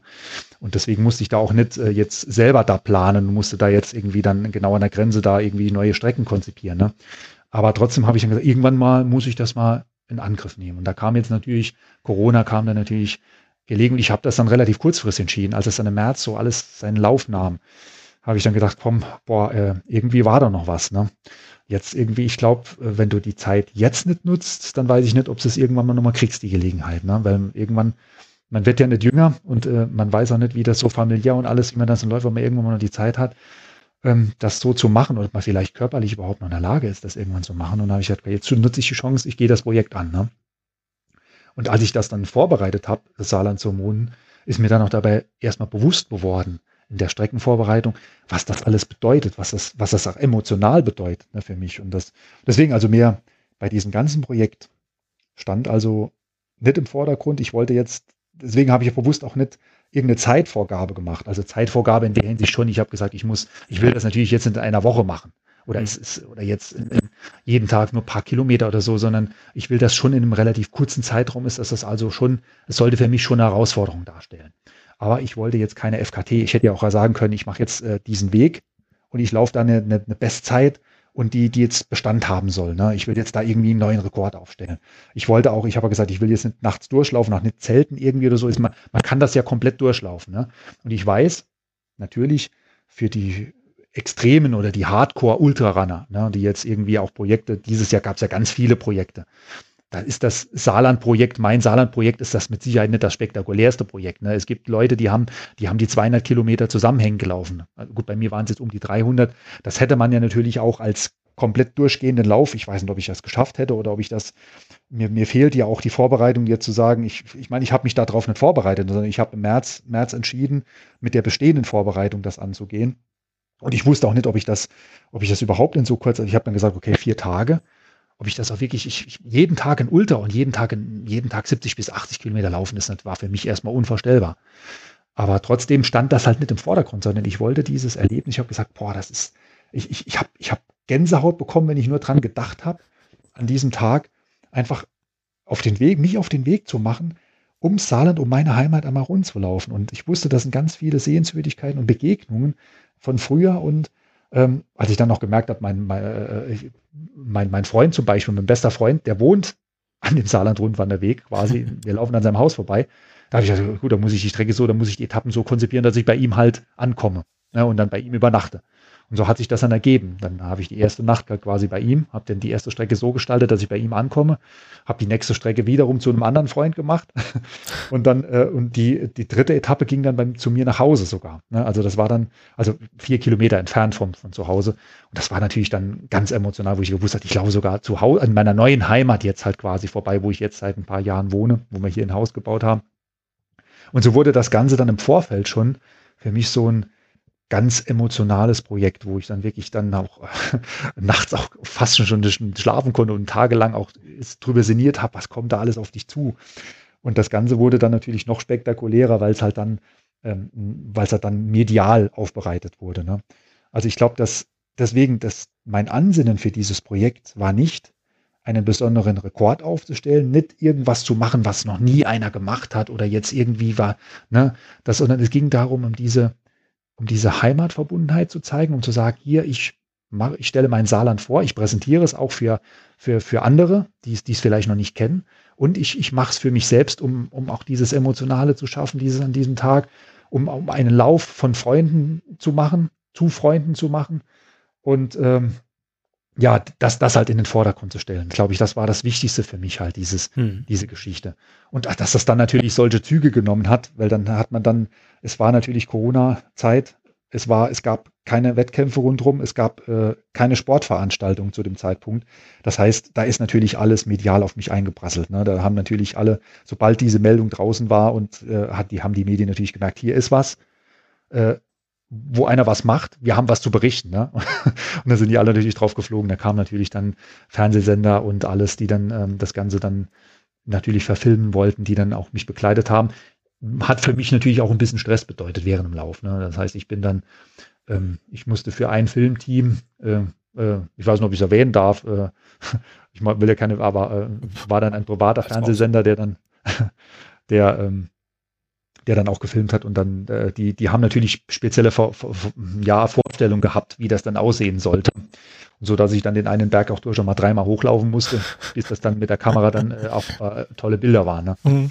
Okay. Ja, aber es war toll. Also es war, es, es, war eine unglaubliche Geschichte an dem Tag. Ich, wenn ich jetzt zurückdränge, ich habe jetzt auch gerade, ich meine, du merkst es wahrscheinlich, ist, ähm, wenn ich so erzähle, von bin ich halt extrem auch ähm, jetzt begeistert auch immer noch davon. Ne? Und äh, ich glaube, es ist auch ein cooler Zeitpunkt jetzt, dass wir darüber sprechen, weil jetzt so ein äh, zeitlicher Abstand jetzt auch nochmal ist zu dem Projekt. Ja. Und ich, ich kann jetzt, ich glaube, danach oder unmittelbar danach hätte ich jetzt, glaube ich, nicht so darüber erzählen können wie jetzt, mit so diesen, ich habe jetzt auch Zeit gehabt, das zu verarbeiten und darüber nachzudenken, was ist da passiert. Und es war, es, es war natürlich für mich ein, äh, ähm, ja, es waren ganz tolle Tage in diesem Jahr, in dieser schwierigen Zeit. Ähm, dann trotzdem noch sowas zu machen, was mich, was mich, glaube ich, über die nächsten ähm, Jahre auch immer nur zurückdenken lässt an dieses tolle Ereignis. Ne? Das ist irgendwie, was mich immer wieder beschäftigen wird. Weil es war, es war einfach, es waren so, ich bin da diese, diese vier Tage in einem, Zustand gelaufen, wo ich dann einfach so, es war einfach toll, es war, es hat mich nichts beeindrucken können, es war, ich war, es, es, lief auch so gut, so sportlich einfach auch, auch. das war das Überraschende. Ich habe das, ich habe das so gut überstanden, diese vier Tage. Ähm, es liefen ja auch, das, das, das kam auch noch dazu. Ich, ich habe natürlich das Problem gehabt, Corona. Ich konnte jetzt natürlich nicht, normalerweise hätte ich dazu aufgerufen und gesagt, Leute, ihr könnt mit mir laufen. Ne? So wie der Flo, das Neuschwander jetzt zum Beispiel, das vor kurzem bei einem Projekt gemacht hat. Ähm, ich, ich habe ja Tabellen aufgestellt, ich habe Zeitpläne erstellt für die Presse auch und für meine Begleitperson. Ich muss ja unterwegs verpflegt werden. Ne? Ja. Ich habe also wirklich wie bei der Tour de France Roadbooks erstellt, wo ich wirklich genau den schnellsten Schnitt, den mittleren Schnitt und den langsamsten Schnitt erstellt habe und quasi alle fünf Kilometer eine Ortsangabe hatte, ne? ein, ein, ein Punkt. Ich habe ich hab wirklich, ich glaube, ich habe zwei Wochen jeden Abend oder fast nächtelang Pläne erstellt. Ähm, und dann, das existiert ja alles, hätte ich alles veröffentlichen können. Hätte ich auch gerne gemacht, aber das konnte ich natürlich Corona-bedingt nicht machen. Ich hätte ja nicht dazu aufrufen können zu einem Lauf. Ich meine, die Leute waren ja alle heiß, die hatten ja keine Wettkämpfe. Und äh, ich hätte ja, es wäre für mich nicht kontrollierbar gewesen, jetzt zu sagen, äh, ich wusste ja nicht, wie viele Leute da kommen, ja. ne, wie viele Leute mitlaufen. Ja, ja. So dass ich dann gesagt habe, Leute, ihr dürft mich anschreiben, ich gebe euch die Pläne, aber ich veröffentliche sie nicht. Sondern ich mache grob, veröffentliche nur, wann ich, wann ich wo laufe und äh, äh, auf Nachfrage habe ich dann wirklich die Pläne übersandt und dann waren auch wirklich sehr viele Leute, die da mitgelaufen sind. Also was heißt sehr viele? Also eine kontrollierbare Zahl. Das heißt, es, es kontrollierbar war, ist ja nun mal das Motto bei Corona, dass wir alles kontrollieren können, dass wir, dass wir nicht unkontrolliert ähm, Leute, die mitlaufen. Ne, das dann, aber da waren, dann waren dann auch sehr viele Freunde, die sich spontan erklärt haben, auch noch kurzfristig, wo dann wirklich auch noch während dem, wo dann er dann noch am Tag vorher, Mensch, ich würde gern morgen mit dir mitlaufen. Wann bist du denn wo? Und dann, äh, das Lustigste war dann auch, es gab sogar Leute, die dann wirklich gewusst haben, ich, ich habe da gesagt, ich starte morgens um die und die Zeit und die haben die Pläne nicht gehabt. Und die sind dann einfach, die haben aber gewusst, okay, es, er läuft den Saarland-Rundwanderweg, die dann morgens einfach von, von der anderen Seite in mir entgegenkommend quasi gelaufen sind und so lange gelaufen sind, bis sie mich dann quasi ähm, aufgesammelt haben. und äh, also lustig, also es waren, waren schon ein paar Leute, die mitgelaufen sind und umso emotionaler war die Geschichte dann halt auch dann, dass wirklich Freunde auch mit mir mitgelaufen sind. Ähm, die ich auch gerade Corona-bedingt auch nicht mehr so natürlich so treffen konnte. Ne? Ich meine, wir hatten ja dann, wir konnten uns ja alle, wir, vorher hat man sich auf Läufen oder man hat sich privat irgendwo getroffen, weil es irgendwelche Feiern gab oder man ist zusammen weggegangen. Das gab es ja alles nicht. Ne? Das war ja dann schon nach dem Lockdown im, im, im März, Februar, äh, im März, äh, im März, April, mhm. war das ja alles, die Kontakte waren komplett abgebrochen. Und da war man natürlich, und da war das halt toll, wenn, wenn dann im, im Juni dann plötzlich doch ein paar Freunde nochmal an der Strecke aufgetaucht sind und äh, mitgelaufen sind, ja. Hm. In einem sicheren Umfeld, ne? Draußen war ja, ja, natürlich, war ja immer okay, Wetter war ja gut. Ja. Und da passt das ja auch, ja. Also natürlich klar, alles, wir, wir haben auch dann alles unter, deswegen das alles unter Corona-Bedingungen. Also wir haben uns an die Regel gehalten, natürlich im Rahmen dieses Laufs. Gut, es war ja sowieso die saarländische Staatskanzlei dabei, also offiziell quasi sogar die, ähm, die Saarland-Vertretung war dann quasi mit dabei. Deswegen habe ich, musste ich die Strecke in der Hinsicht ein bisschen abändern. Ich bin, ähm, das habe ich dann von mir aus auch gemacht, weil ähm, zu dem Zeitpunkt war äh, noch die Grenze nach zu Frankreich geschlossen. Und die, die Strecke ging eigentlich offiziell, wäre die eigentlich sogar noch äh, ähm, ein bisschen über die französische Seite gegangen, an einer Stelle in Saarbrücken. Ähm, das wäre auch eigentlich recht cool gewesen, weil das dann ähm, zu so auch ähm, so ein bisschen äh, so Gedenkstätten ja. wären da auch mhm. gewesen, wo dann äh, auch äh, Kriegsgeschichten äh, auch stattgefunden haben früher. Da wäre es normal so rübergegangen ich glaube, es hätte wahrscheinlich auch, äh, es wäre nicht schlimm gewesen, aber ich wollte, äh, da ich ja so im Fokus stand, wollte ich natürlich kein Risiko eingeben. Habe gesagt, jetzt ähm, laufe ich nicht über die Grenze, sondern habe dann die Strecke verändert in der Hinsicht, dass ich auf, das, auf, der, auf der deutschen Seite geblieben bin. Ne? Mhm. Weil das ja, wollte ich dann. In Frankreich haben ja auch lange Geschichte. Ne? Ja. Genau, gut, das ist das. Deswegen, das war dann, das, das, das kommt bei diesem Projekt ja quasi noch hinzu, dass man natürlich auch ähm, auf, auf den Spuren der Geschichte gelaufen ist. Gerade im Bereich Saarbrücken war es so, dass man natürlich entlang der Grenze gelaufen ist, wo dann wirklich auch, wo man viele Kriegsgräber oder, oder, oder Kriegsdenkmäler noch hatte. Mhm. das habe ich mir dann im Vorfeld ja auch bei der Vorbereitung der Etappen auch zum Teil dann auch angeguckt, wo ich dann auch ge, ähm, gesehen habe, was ist das für ein Punkt und was steckt da dahinter. Ne? Ich, ich bin auch geschichtlich interessiert und habe dann auch ähm, mir dazwischen auch mal auch angeguckt, wo laufe ich darüber, aber was, was sind das für, für, für Gedenkstätten, was steckt dahinter, was hat da stattgefunden. Ne? Ja, und das mhm. war das dann auch ja. Auch nochmal dann interessanter natürlich, ja klar. Das, das fand ich jetzt bei dem, ähm, kam jetzt ja vor ein paar Tagen der Film äh, vom Philipp Reiter über den Grenzlauf, ne? Kam ja raus. Mhm. Das war ja auch so ein Laufen, Laufen auf der Geschichte, tatsächlich, äh, wortwörtlich sogar, auf dem Grenzstreifen. Ähm, das fand ich auch eine Aussage so spannend mit, ja, wo, wo ich jetzt hier laufe, ne, da bist du eigentlich früher erschossen worden für. Ähm, das ist einfach Geschichte, ne? Und wie, wie, wie viel Freiheit wir jetzt auch haben oder du jetzt in dem Fall, wenn Corona nicht gewesen wäre, ähm, mal einfach eben so nach Frankreich rübergehen ähm, und dann auch wieder zurückkommen, unversehrt äh, vor allem. Äh, mhm. Das finde ich, finde ich schon sehr spannend und da, ähm, ja, es ist einfach eine tolle Zeit, wo Grenzen im Grunde, ja, zumindest innerhalb Europas keine Rolle mehr spielen. Das ähm, finde ich, finde ich ganz toll, wenn man das auch laufend mit eigener Kraft erkunden kann, ähm, so die Heimat erkunden.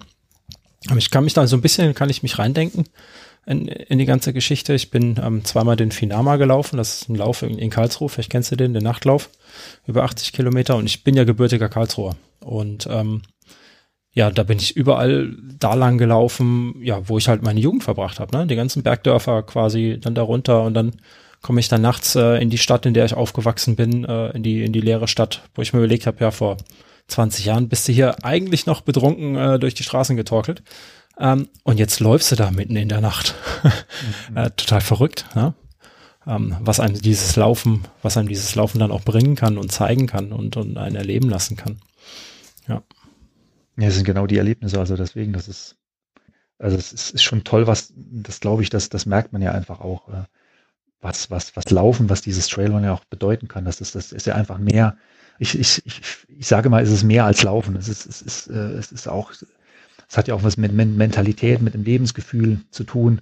Und man, äh, es ist schon ganz, was ganz Besonderes, was man da erlebt, was man durchmacht. Ne? Wenn man einfach, und wie gesagt, wenn man dann noch jetzt auf, auf den Spuren quasi ähm, seiner Vergangenheit auch unterwegs ist, ist das noch, noch emotionaler. Ne? Und ähm, auch diese Geschichte, äh, wenn man in den Bergen unterwegs ist, äh, auch nochmal zu gewisse Punkten kommt. Es gab auch diese, ähm, der, der, Philipp hat die Geschichte jetzt gemacht, das war die, diese Alp Front Trail. Das mhm. war die Geschichte, wo, wo, wo, wo, ja auch, wo man eh gerade ehemalige Kriegsparteien oder die Geschichte mit den, mit den ähm, mit dem Wall Run. Das war, ja, das, genau. das, war das geteilte ja. Deutschland. Also das, das ist quasi zwei Beispiele, die es für die Geschichte gibt, wo man da einfach rum, wo wir jetzt laufen können. Und, und besonders das Tolle ist ja bei diesen, bei diesen Trail oder Ultra, es gibt, gibt, es gibt für uns in dem Sinne ja ähm, keine Grenzen, weil wir, wir, wir können die Distanz, wir können, wir können sehr viel Distanz an, an, auf einmal laufen und, äh, und, und auch die Grenzen auf, auf, auf Wegen laufen, die halt äh, nicht einfach nur Straße, das einfach festgelegt ist, sondern es sind halt äh, kleine Pfade. Ne? Es sind, wir, wir können uns überall bewegen. Ne? Es, gibt, ja. es gibt in der Hinsicht keine Grenzen. Ne? Ja. Das, ja, ja, hast du recht. das äh, so genau habe ich da noch gar nicht drüber nachgedacht, aber im Prinzip, ähm, wenn du dich mal von der von dem Gedanken gelöst hast, dass du nur auf der Straße laufen kannst und hm. ähm, dann ziehst du deine Schuhe an und dann läufst du dahin, wo du hin möchtest. Egal. Und wenn kein Weg ist, dann ist das auch nicht schlimm. Ja, klar. Weil den Dann- Weg dann finden suchst du dir. Ja. Ja. Haben uns eine schöne Sportart ausgesucht. War klar. Ja, jetzt hast du gerade eben gesagt, es lief alles wunderbar einfach bei der Saarland-Umrundung. Ähm, das ist ja eigentlich schon fast ein bisschen schade. wenn, wenn, äh, du musstest, also sportlich hast du gesagt, war alles gut. Ähm, emotional war, war alles, war alles toll. Gut, das, das hört sich jetzt so einfach an. Mit dem Sportlichen hört sich, hört sich, hört sich also so einfach an. Es gab natürlich, äh, also ich habe ähm, nach dem ersten Tag, der erste Tag war super, ne? Das war so der, dann, klar, der erste Tag läufst du, da waren es, glaube ich, letztendlich, waren es ja auch fast 80 Kilometer. Ähm, also es waren, es waren immer, natürlich, es war immer ein bisschen mehr als geplant. Das liegt dann immer daran, so wie das immer ist, ähm, erstens die Strecke, ähm, ja, manchmal ist sie nicht so ausgeschildert, manchmal GPS, man verliert das so ein bisschen. Oder man kann dann auch vorher bei der Planung, wenn man das ja alles macht, auf einer Karte sieht das immer, der zieht, ja, das Programm zieht ja auch nur mal Linien und das heißt, man, man weiß eigentlich, das habe ich auch eingeplant, man, es wird letztendlich meistens länger, als man das so auf der Karte sieht, ne, wenn man das nie so im Original so ablaufen kann, wie es auf der Karte ist. Ne? Ja. Und äh, der erste Tag 80 Kilometer, da habe ich auch gewusst, ich muss mich zurückhalten. Ne? Das war ja dann so die, ähm, ja, ich wusste ja erstmal, ich wusste ja mit vier, vier Tagen jeweils Ultra, war ja schon vom, von der Planung her, oh, ich dachte, wie willst du das schaffen? Ne? Wie normalerweise läufst du ein Ultra und dann bist du am nächsten Tag, ins- du läufst den Ultra durch und dann weißt du genau, okay, wenn ein Ziel kommt, ist rum. Ne? Du bist ja auch Äh, kein Etappenläufer, ne? Wenn man so sich dein, dein, dein Rekorde anguckt, dann. Ja. Also ich habe schon, ich habe schon ein paar Etappenläufe. Also ich, ähm, da, da habe ich sogar ganz gute Erfahrungen gemacht in so drei, drei Tageslaufen, so Keep on Running, was es da gab. Ähm, die Geschichte gab es ja mal in St. Wendel bei uns oder auch äh, Transalpine. Gut, da habe ich auch, also ich habe eigentlich schon geschafft, dass ich so, oder Tour de Tirol habe ich auch gemacht. Meistens war ich sogar am zweiten, dritten Tag sogar besser wie am ersten. Weil ich es meistens geschafft habe vom Kopf her, ähm, war ich am Anfang nie so drin. Ich komme meistens erst so, zweiten, dritten Tag komme ich vom Kopf her, da bin ich erst richtig in dem, in dem Laufen drin. Aber trotzdem ist es natürlich hier, war so, ähm, ich, ich war mir bewusst, ähm, dass ich die erste Etappe schon an die nächsten, man muss quasi während der Etappe schon an die nächsten Tage denken. Sondern man, normalerweise denkt man bei einem Wettkampf ja einfach so äh, von, vom, vom Start bis zum Ziel und weiß genau, okay, gut, jetzt zum Schluss, letzte Verpflegung, nimmst du mit, aber das, ähm, du denkst halt während dem Lauf noch nicht so, äh, ist ja dann egal, wenn du im Ziel bist. Wenn du dann platt bist, ne, musst du nicht, musst du ja nichts an die Nummer laufen, na klar. Ja. Und hier musst du halt während dem Lauf dran denken, was, wie geht's weiter, ne? Und ähm, deswegen war ich ja auch, war mir bewusst, ich musste ganz, also äh, langsamer, viel langsameres Tempo angehen, als ich vielleicht konnte, ne? Das war das ja schon schwierig, das so, so dass ich dann natürlich wusste, am ersten Tag komme ich ins Ziel.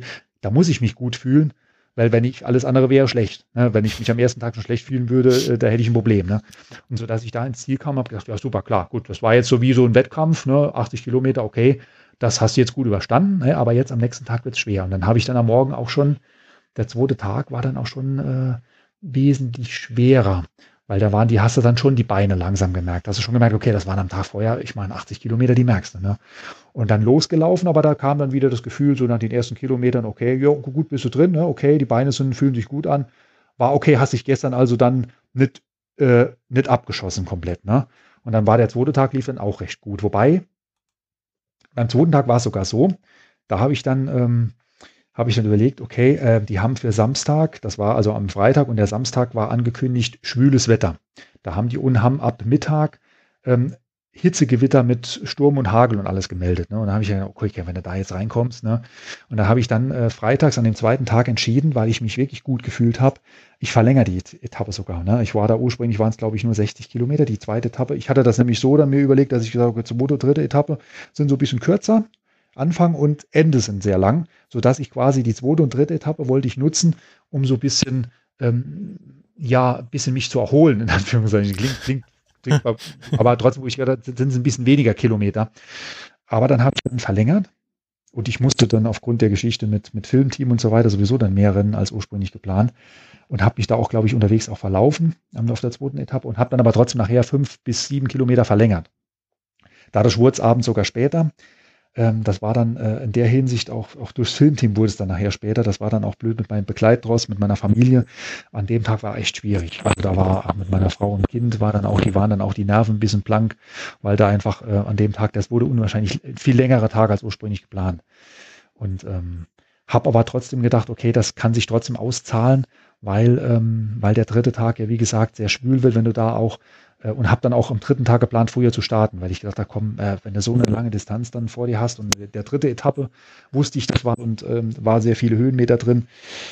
Ja, also deswegen hatte ich mich zweite Etappe gut gefühlt, aber zum Schluss wurde es dann doch, weil ich dann länger gelaufen bin als ursprünglich geplant, wurde es dann doch sehr zäh. Und ich habe dann zum Schluss auch gemerkt, da hatte ich auch nicht mehr so viel Verpflegung und ich bin dann echt so ein bisschen, aber da, der zweite Tag war das Lustige. Mein, mein Freund, bei dem ich übernachten hatte, der hat einen, einen, einen Physiotherapeut besorgt. Der hat einen Freund aus einer, äh, ähm, also der war auch offiziell ähm, von Beruf, also der war in, dort in dem Ort, äh, war der auch in dem, äh, das war eine Reha-Klinik und eine Geschichte dort auch so ein, äh, wo der auch gearbeitet hat und der hat dort dann, äh, hat dann am Abend dann eine Stunde Massage das war natürlich Wahnsinn. Ne? Und mein Freund hat sich nicht lumpen lassen. Der hat an dem Abend ein Grillbuffet gemacht, was ich, ähm, was quasi, der hat vorher gesagt, ich sorge dafür, dass du alle ähm, alles auffüllen kannst. Und äh, der hat an dem Abend für mich gesorgt. Also da hat, hatte ich echt einen tollen Abend, hat mich richtig gut verpflegt mit, mit Massage und war dann auch wieder gut drauf. Ne?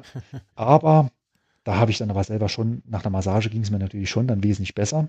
Vor der Massage habe ich gar nicht, da habe ich, hatte ich, hatte ich das erste Mal das Gefühl, huh, wie komme ich da am nächsten Tag weiter? Ne? Wie, also die Beine fühlen sich extrem schwer an. Jetzt merke ich einfach zwei Ultras hintereinander, die Beine sind komplett down. Ne? Da habe ich ja, also da, gut, nach der Massage ging es noch mal ein bisschen besser. Trotzdem war das aber schon so, dass ich nur noch, dass ich schon so eine Art so ein bisschen gehumpelt bin, ne? so ein bisschen, wie man halt so nach einem Ultra so langsam, dass man nicht mehr so locker geht. Man hat so schon so einen schweren Schritt. Ne?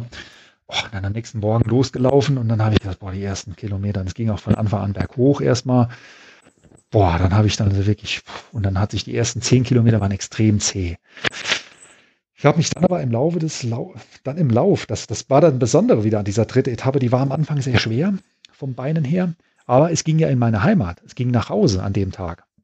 Und das wiederum hat dann wiederum Kräfte freigesetzt, ähm, die dazu geführt haben, dass ich dann, als ich je näher ich nach Hause kam, die, dann, dann wurde bei mir nochmal was freigesetzt. Ne? Und und dann zum Schluss waren dann nochmal Freunde dabei, von der Heimat quasi, die dann noch mit mir gelaufen sind und die haben, ich habe sie dann zwischenzeitlich auch mal verflucht, die haben nämlich, die waren natürlich alle schön locker drauf, ne? die sind dann eingestiegen und haben dann ein Tempo angeschnitten. Die haben sich dann alle, wir haben uns dann alle unterhalten, haben beim Unterhalten alle das Tempo eigentlich vergessen und ich habe dann irgendwann mal gesagt, hey Leute, macht mal ein bisschen langsamer, ich bin hier jetzt die dritte Etappe, ich bin ein bisschen platt. Ja, und dann, aber dann haben wir dann nachher sogar einen Wahnsinnsschnitt gelaufen. aber da bin ich dann wirklich ins Ziel und habe gesagt, boah, ich weiß nicht mehr, wie ich am nächsten Tag starten soll. Da war ich wirklich so ein bisschen verzweifelt, ne, wo ich dann gedacht habe, ich habe mich dann hier zu Hause in die Badewanne gelegt. Ich konnte aber aus der Badewanne selbstständig gar nicht mehr aufstehen. Meine Frau musste mich rausziehen.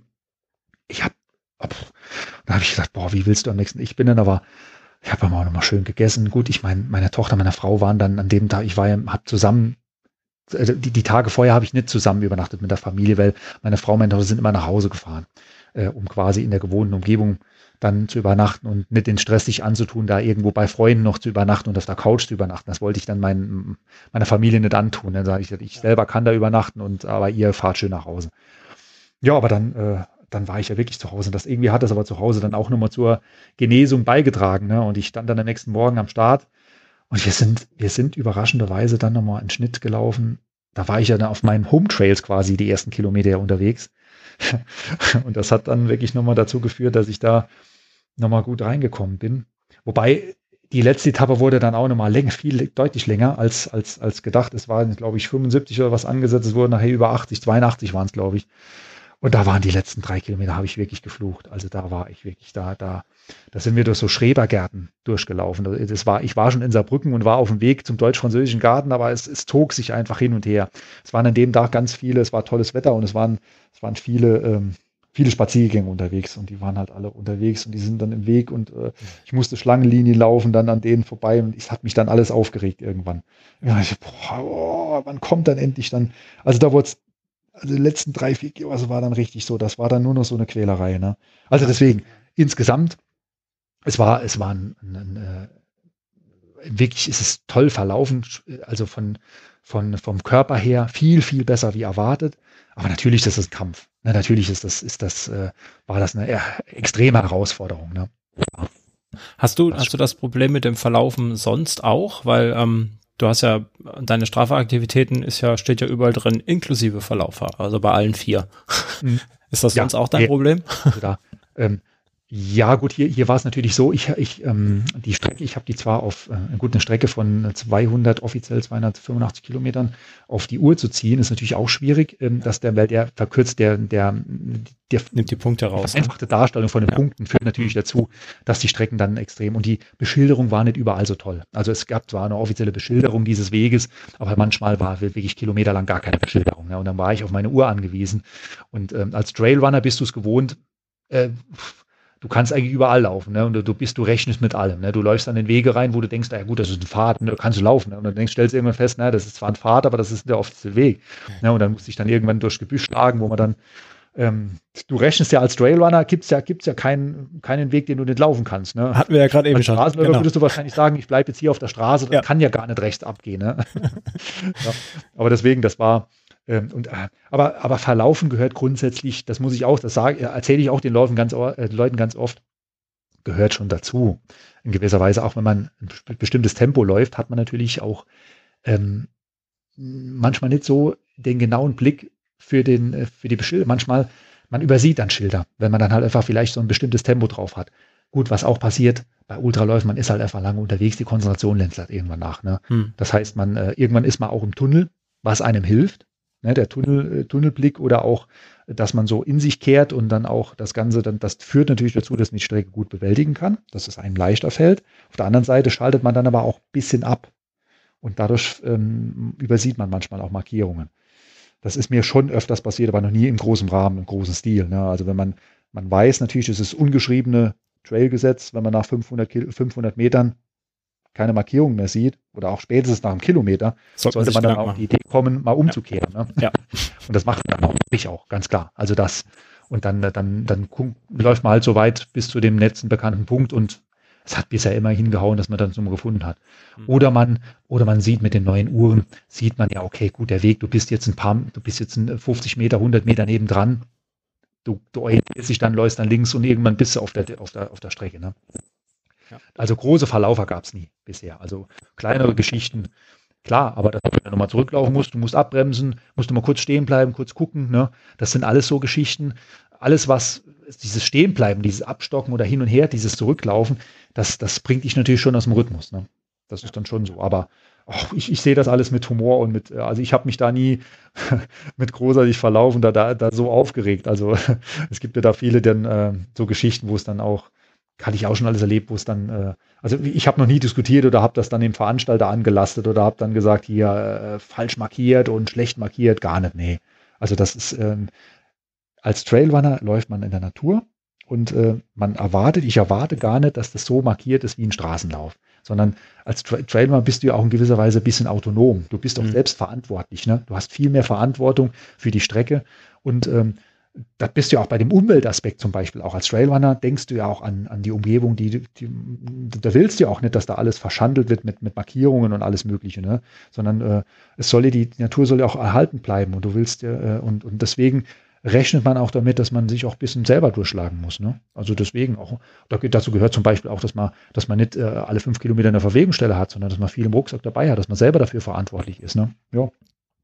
Ja, gerade bei so einem, so einem 80 Kilometer Ultra, irgendeiner muss die Markierung und die Schilder auch wieder einsammeln.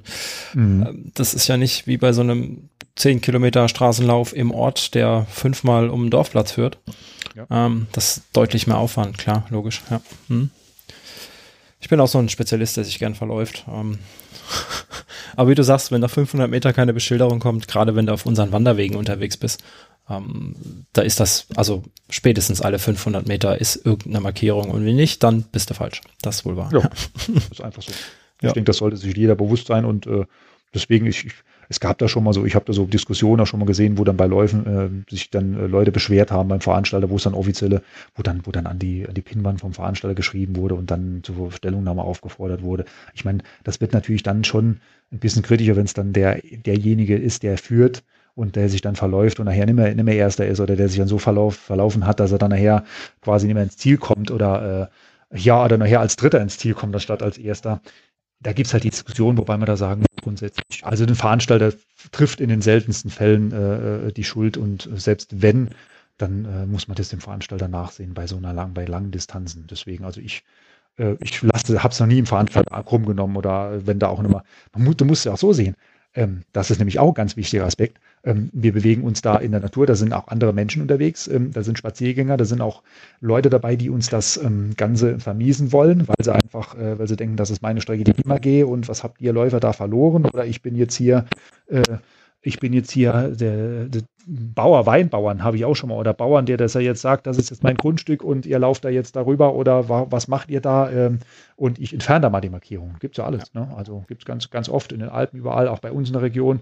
Neider und äh, Leute, die einfach auch äh, uns das nicht gönnen und die es dann einfach entfernen. Ja, gibt es halt einfach. Damit muss man auch rechnen. Keine Veranstalter nichts dafür, können wir nichts dafür. Ja.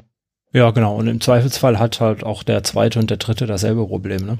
Ähm, wenn jo. er nicht gerade zu dem Zeitpunkt dran vorbeiläuft, wo die Markierung gerade abgenommen ja, worden ist. Aber mittlerweile. Wir haben doch alle Uhren mit, ja. mit den GPS, das funktioniert ja mittlerweile. Ich, ich bin ja auch schon dieses Jahr auch diesen FKT, den ich dieses Jahr angegangen bin. Das war der erste Lauf, den ich mal komplett im Wettkampf also den ich komplett gelaufen bin, nur mit Uhr, weil der FKT war nicht ausgeschildert, sondern das war eine Strecke, die man konnte sich quasi im Internet ja vorher angucken auf der Karte, aber mhm. in der Realität sieht das nochmal, äh, natürlich nochmal ein bisschen anders aus.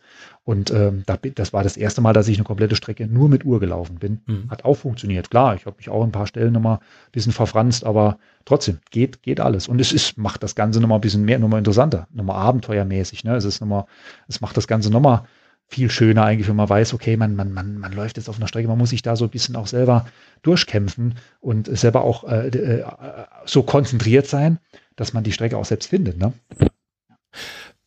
Mit, mit welchem, nur kurze, ganz kurze Zwischenfrage, mit welchem Modell läufst du? Welche Marke dürfte ja eigentlich klar sein?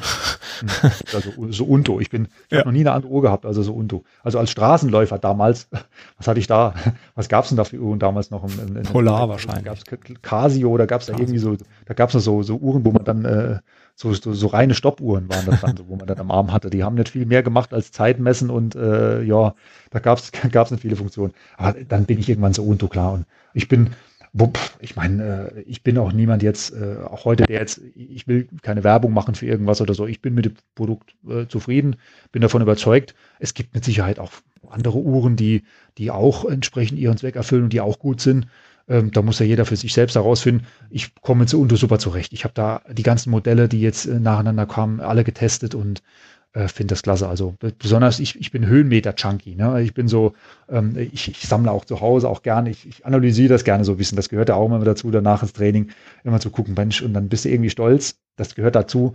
Dann, da, wenn du jetzt auch drauf guckst, das ist ja das Schöne, was man jetzt, früher hat man das ja nicht so gehabt, mit den Uhren lädt man ja alles hoch, man hat dann so ein quasi virtuelles Trainingstagebuch, wo man dann alles hochlädt und man sieht dann immer, was man gemacht hat. Wenn man sich das vor Augen führt, macht das ja einen auch zufrieden, wenn man dann, und dann, wenn man dann natürlich sieht, wow, heute hast du wieder so viel Höhenmeter gemacht und oh, das ist irgendwie toll. Also ich finde gerade so Höhenmeter, das ist irgendwie cool, wenn man so möglichst viele Höhenmeter macht. Ne? Mhm. Da ist natürlich eine Uhr, die ähm, ein gutes, Bar gutes Barometer hat, wie jetzt so Unto ist in dem Bereich sehr gut, finde ich, von der, von der Höhenmessung her. Und äh, deswegen so Unto, ja, komm, ich habe die neuen jetzt, also die neueste, ne, die so Unto 9. Ähm, die Siebener ist zwar jetzt rausgekommen, neu, aber die Siebener hat zwar auch schon bunte Karten und alles Mögliche, also die ist von der, die ist noch ein bisschen besser, hat aber einen schlechteren Akku. Ich denke, da müssen wir warten, bis da das Nachfolgemodell kommt, ähm, bis da, da der Akku noch besser wird und dann wird die auch interessant. Ja. Die ist ja mehr Smartwatch, ne? Das ist ja dieses, dieses ja. Wear OS, dieses ähm, ja, ja. Betriebssystem quasi drauf. Ich glaube, die müsste man, die müsste man jedes Jahr, jeden, jeden Tag, glaube ich, aufladen. Wenn man, also als Ultraläufer könnte man sie gar nicht benutzen, weil sie, glaube ich, während dem Ultra dann ausfallen würde. Man musste irgendwie noch irgendwas mitnehmen. Nee, aber das, diese Unter 9 ist da schon auch vom Akku, von der Akkuleistung her super. Ja ja. Das stimmt. Deswegen. Mit der laufe ich auch. Ja, da bin ich auch super zufrieden. Das ist ja, wie du schon sagst, für Ultraläufer ist eine der Hauptfunktionen, ist ja die lange Akkureichweite. Ähm, da scheiden dann einfach auch schon viele andere aus. Wenn man mal mehr als 24 Stunden oder 24 Stunden Akkureichweite haben möchte. Ach, das ist schon. Äh, dann wird es schon eng irgendwo auf dem Markt, ja, das wohl wahr. Was ich, was ich auch äh, äh coole, cooles ähm, ein cooles Feature quasi finde, ist halt diese, ähm, das Profil, dass du das Profil auf der Uhr siehst, ne? dass du siehst, äh, okay, ich befinde mich jetzt bei Kilometer so und so und ich bin jetzt mitten im Berg oder so, ich mitten im mhm. Anstieg. Ne? Ich, ja. Du siehst ja das Höhenprofil und, und siehst genau, wo du dich in diesem Höhenprofil auf der Uhr befindest. Ne? Und dann, äh, oder, oder der zeigt dir dann auch an, du hast jetzt so viele tausend Höhenmeter noch vor dir. Ne? Das, das kann motivieren, kann auch natürlich ein bisschen demotivieren, wie man sieht. Ne? Aber äh, das ist, ein, das finde ich eine coole Funktion, da schalte ich halt oft um auf, weil ich dann weiß, okay, ich bin jetzt mit dem Anstieg und dann sieht man dann so kurz, man ist kurz vor der Spitze, dass dann denkt man, okay, komm, jetzt kommt die Spitze, die schaffst du noch und dann, dann geht's ja erstmal länger runter und das ist halt schon, äh, ja, dass man das auch die, die Navigation natürlich. Navigation ist natürlich auch mittlerweile. Vorher habe ich nie gedacht, dass ich, dass ich Navigation so wichtig wird, aber ähm, das ist schon auf so einer Uhr eigentlich für mich fast unerlässlich, unerlässlich jetzt. Ne? Mhm. Ja, das äh, nette kleine Features, die man da so am Arm, am Arm trägt.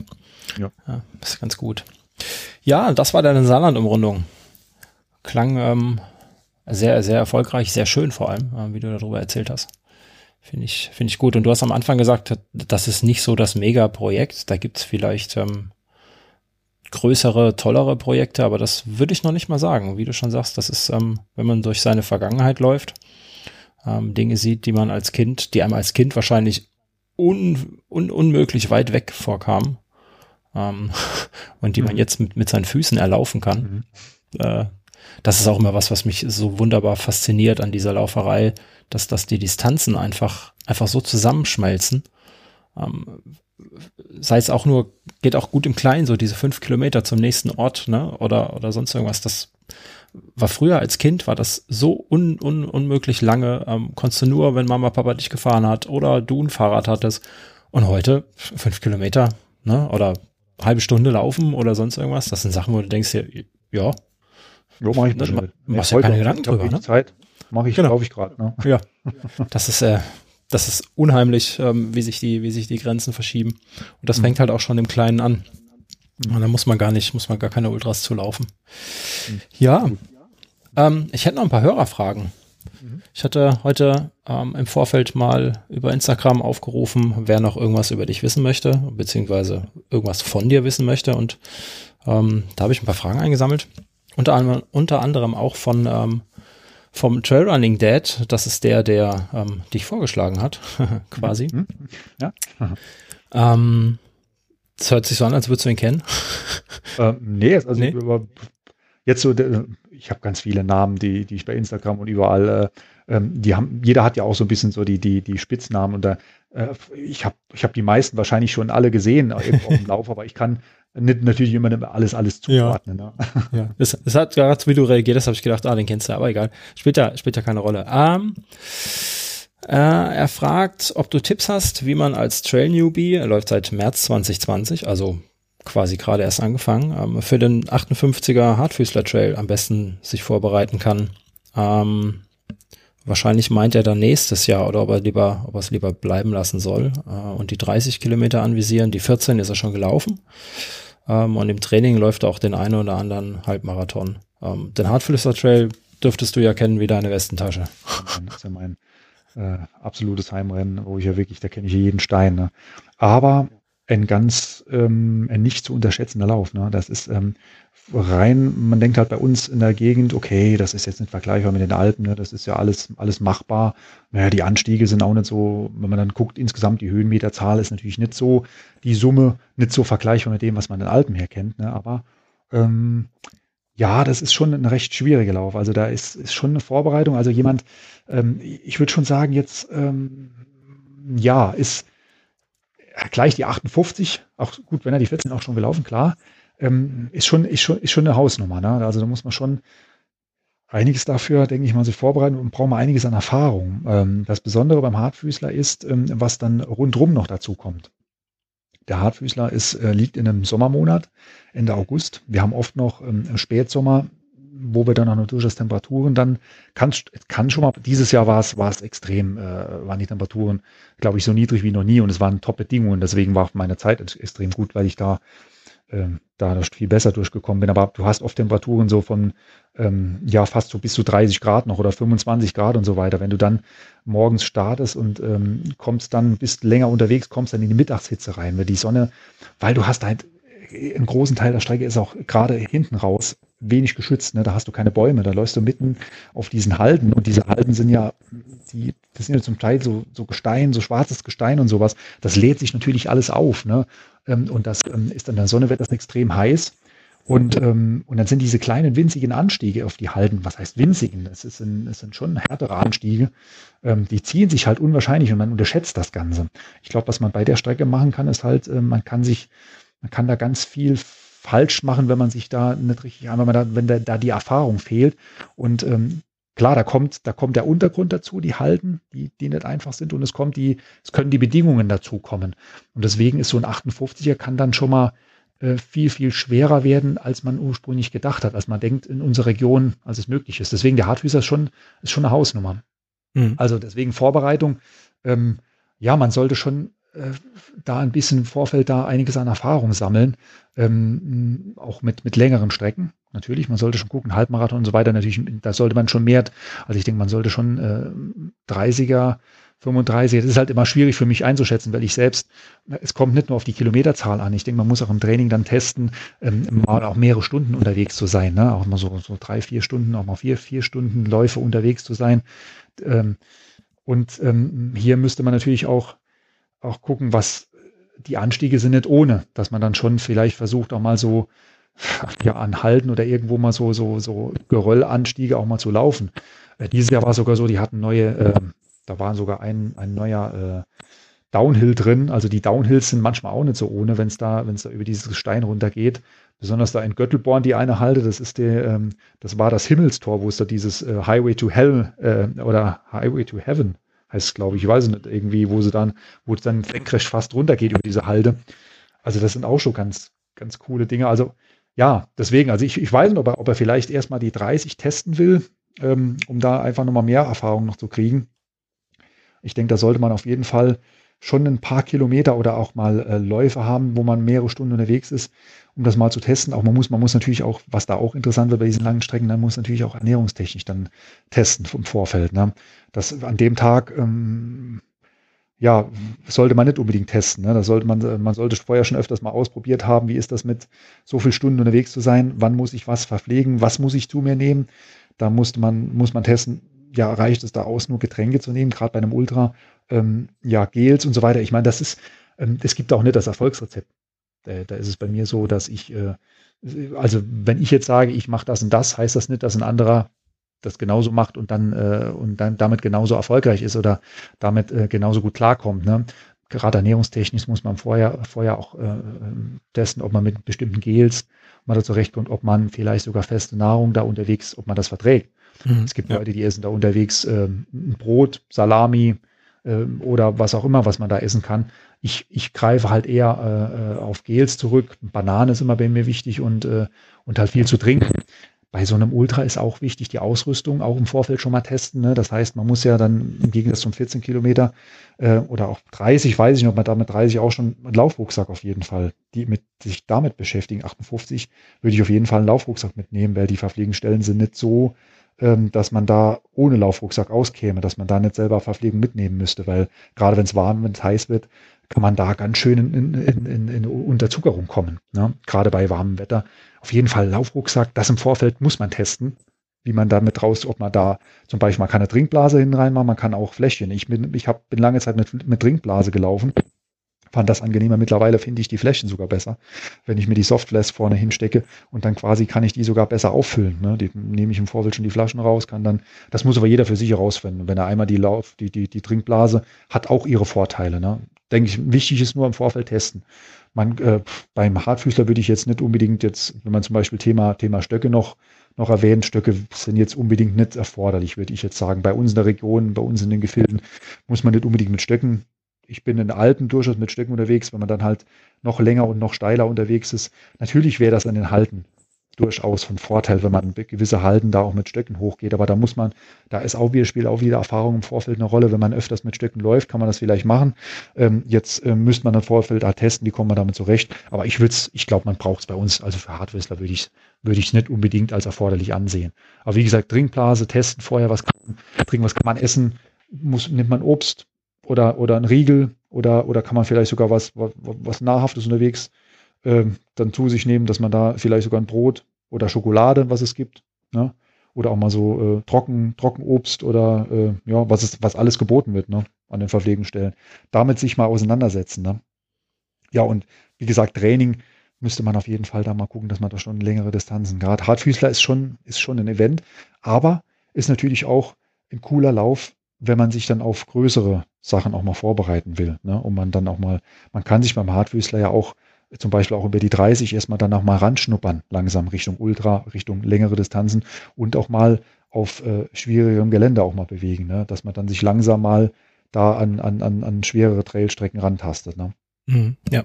ja, das kann ich, kann ich bestätigen. Der Hartfüßler ist, ähm, er mag zwar mit seinen 58 Kilometern relativ kurz und machbar aussehen, wenn man mal so in die Ultraszene geht, ähm, das gibt da einem aber dann auch gerne mit der Temperatur in dem Untergrund alles wieder zurück. Mhm. Das stimmt. Jo. Das ist äh, definitiv kein leichter Lauf, der Hartfüßler Trail. Auf jeden Fall. Ähm, nächste Frage. Mark S. Äh, fragt, beziehungsweise hat festgestellt, dass du 2019 am Trail teil, äh, Trail Cup teilgenommen hast, ähm, in der Regel aber längere Distanzen läufst und er fragt, wie dir das Format Spaß gemacht hat, dieses Cup-Format und ähm, auch wie du mit den kürzeren Strecken zurechtgekommen bist.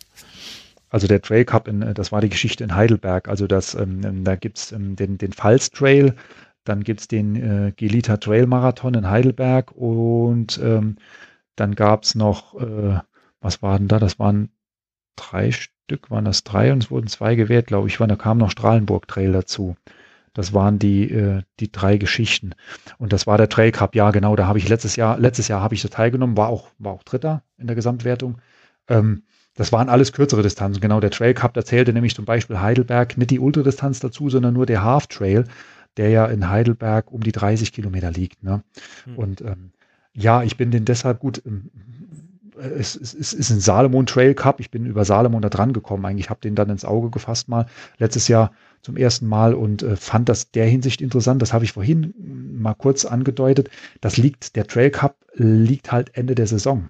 Und ähm, ist in der Hinsicht interessant, weil ich meine ähm, Wettkämpfe so gestalte, dass ich Ende der Saison so ein bisschen abbaue und ähm, ein bisschen äh, kilometermäßig da auch auf kürzere Distanzen gehe. Und ich finde es auch, auch interessant, man muss ja unterschiedliche Anreize setzen. Ne? Ich bin, ich bin, wie ich gesagt habe, ich bin nicht der klassische Ultraläufer, der nur Ultraläufe läuft. Ich brauche auch manchmal diese kürzeren Distanzen. Ich mache ja zum Beispiel jetzt auch werden jetzt wahrscheinlich auch nicht stattfinden. Über jetzt gerade im Dezember, Januar, Februar mache ich normalerweise auch kurze Crossläufe, ne, die bei uns in der Region sind. Ähm, da, da, da, äh, ähm, und das macht auch mal Spaß. So man, ich, um, um quasi die Worte von, von Flo Neuschwander zu, zu, zu benutzen, mal zu ballern, einfach mal und da mal zehn Kilometer mal einfach mal so richtig rauszuhauen. Ne? Oder, oder mal, wenn es nur fünf, sechs Kilometer sind. Oder dieser Trail Cup, der war's, der hat mir richtig gut gefallen. Also das war dieser Pfalz Trail, es war halt wirklich Ende der Saison und ich habe wirklich da nach einer Ultrasaison bin ich dann einfach, habe ich dann mal ein bisschen weniger gemacht, habe dann mehr auf die Qualität Wert gelegt.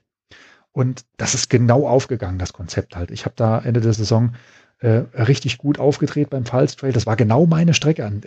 Ich bin da wirklich so gut gelaufen, auch gegen andere, die, die vielleicht sogar äh, vom Papier her ähm, auch äh, viel schneller waren, also die ganz andere ähm, ähm, ja, Voraussetzungen hatten, weil sie auch von der Straße her kamen. Aber trotzdem war ich so richtig gut. Also ich habe mich so irgendwie, das ist, hat, hat irgendwie genau gepasst, die Saisonplanung. Und ja, und da war Heidelberg ist super gelaufen. Strahlenburg Trail war zum Schluss richtig. Da habe ich mich mit Janusz Kowalczyk, den ja auch viele kennen, der auch ein, ein Wahnsinnsläufer ist, auch momentan eine riesen Nachwuchshoffnung, ne, hier in Deutschland ist.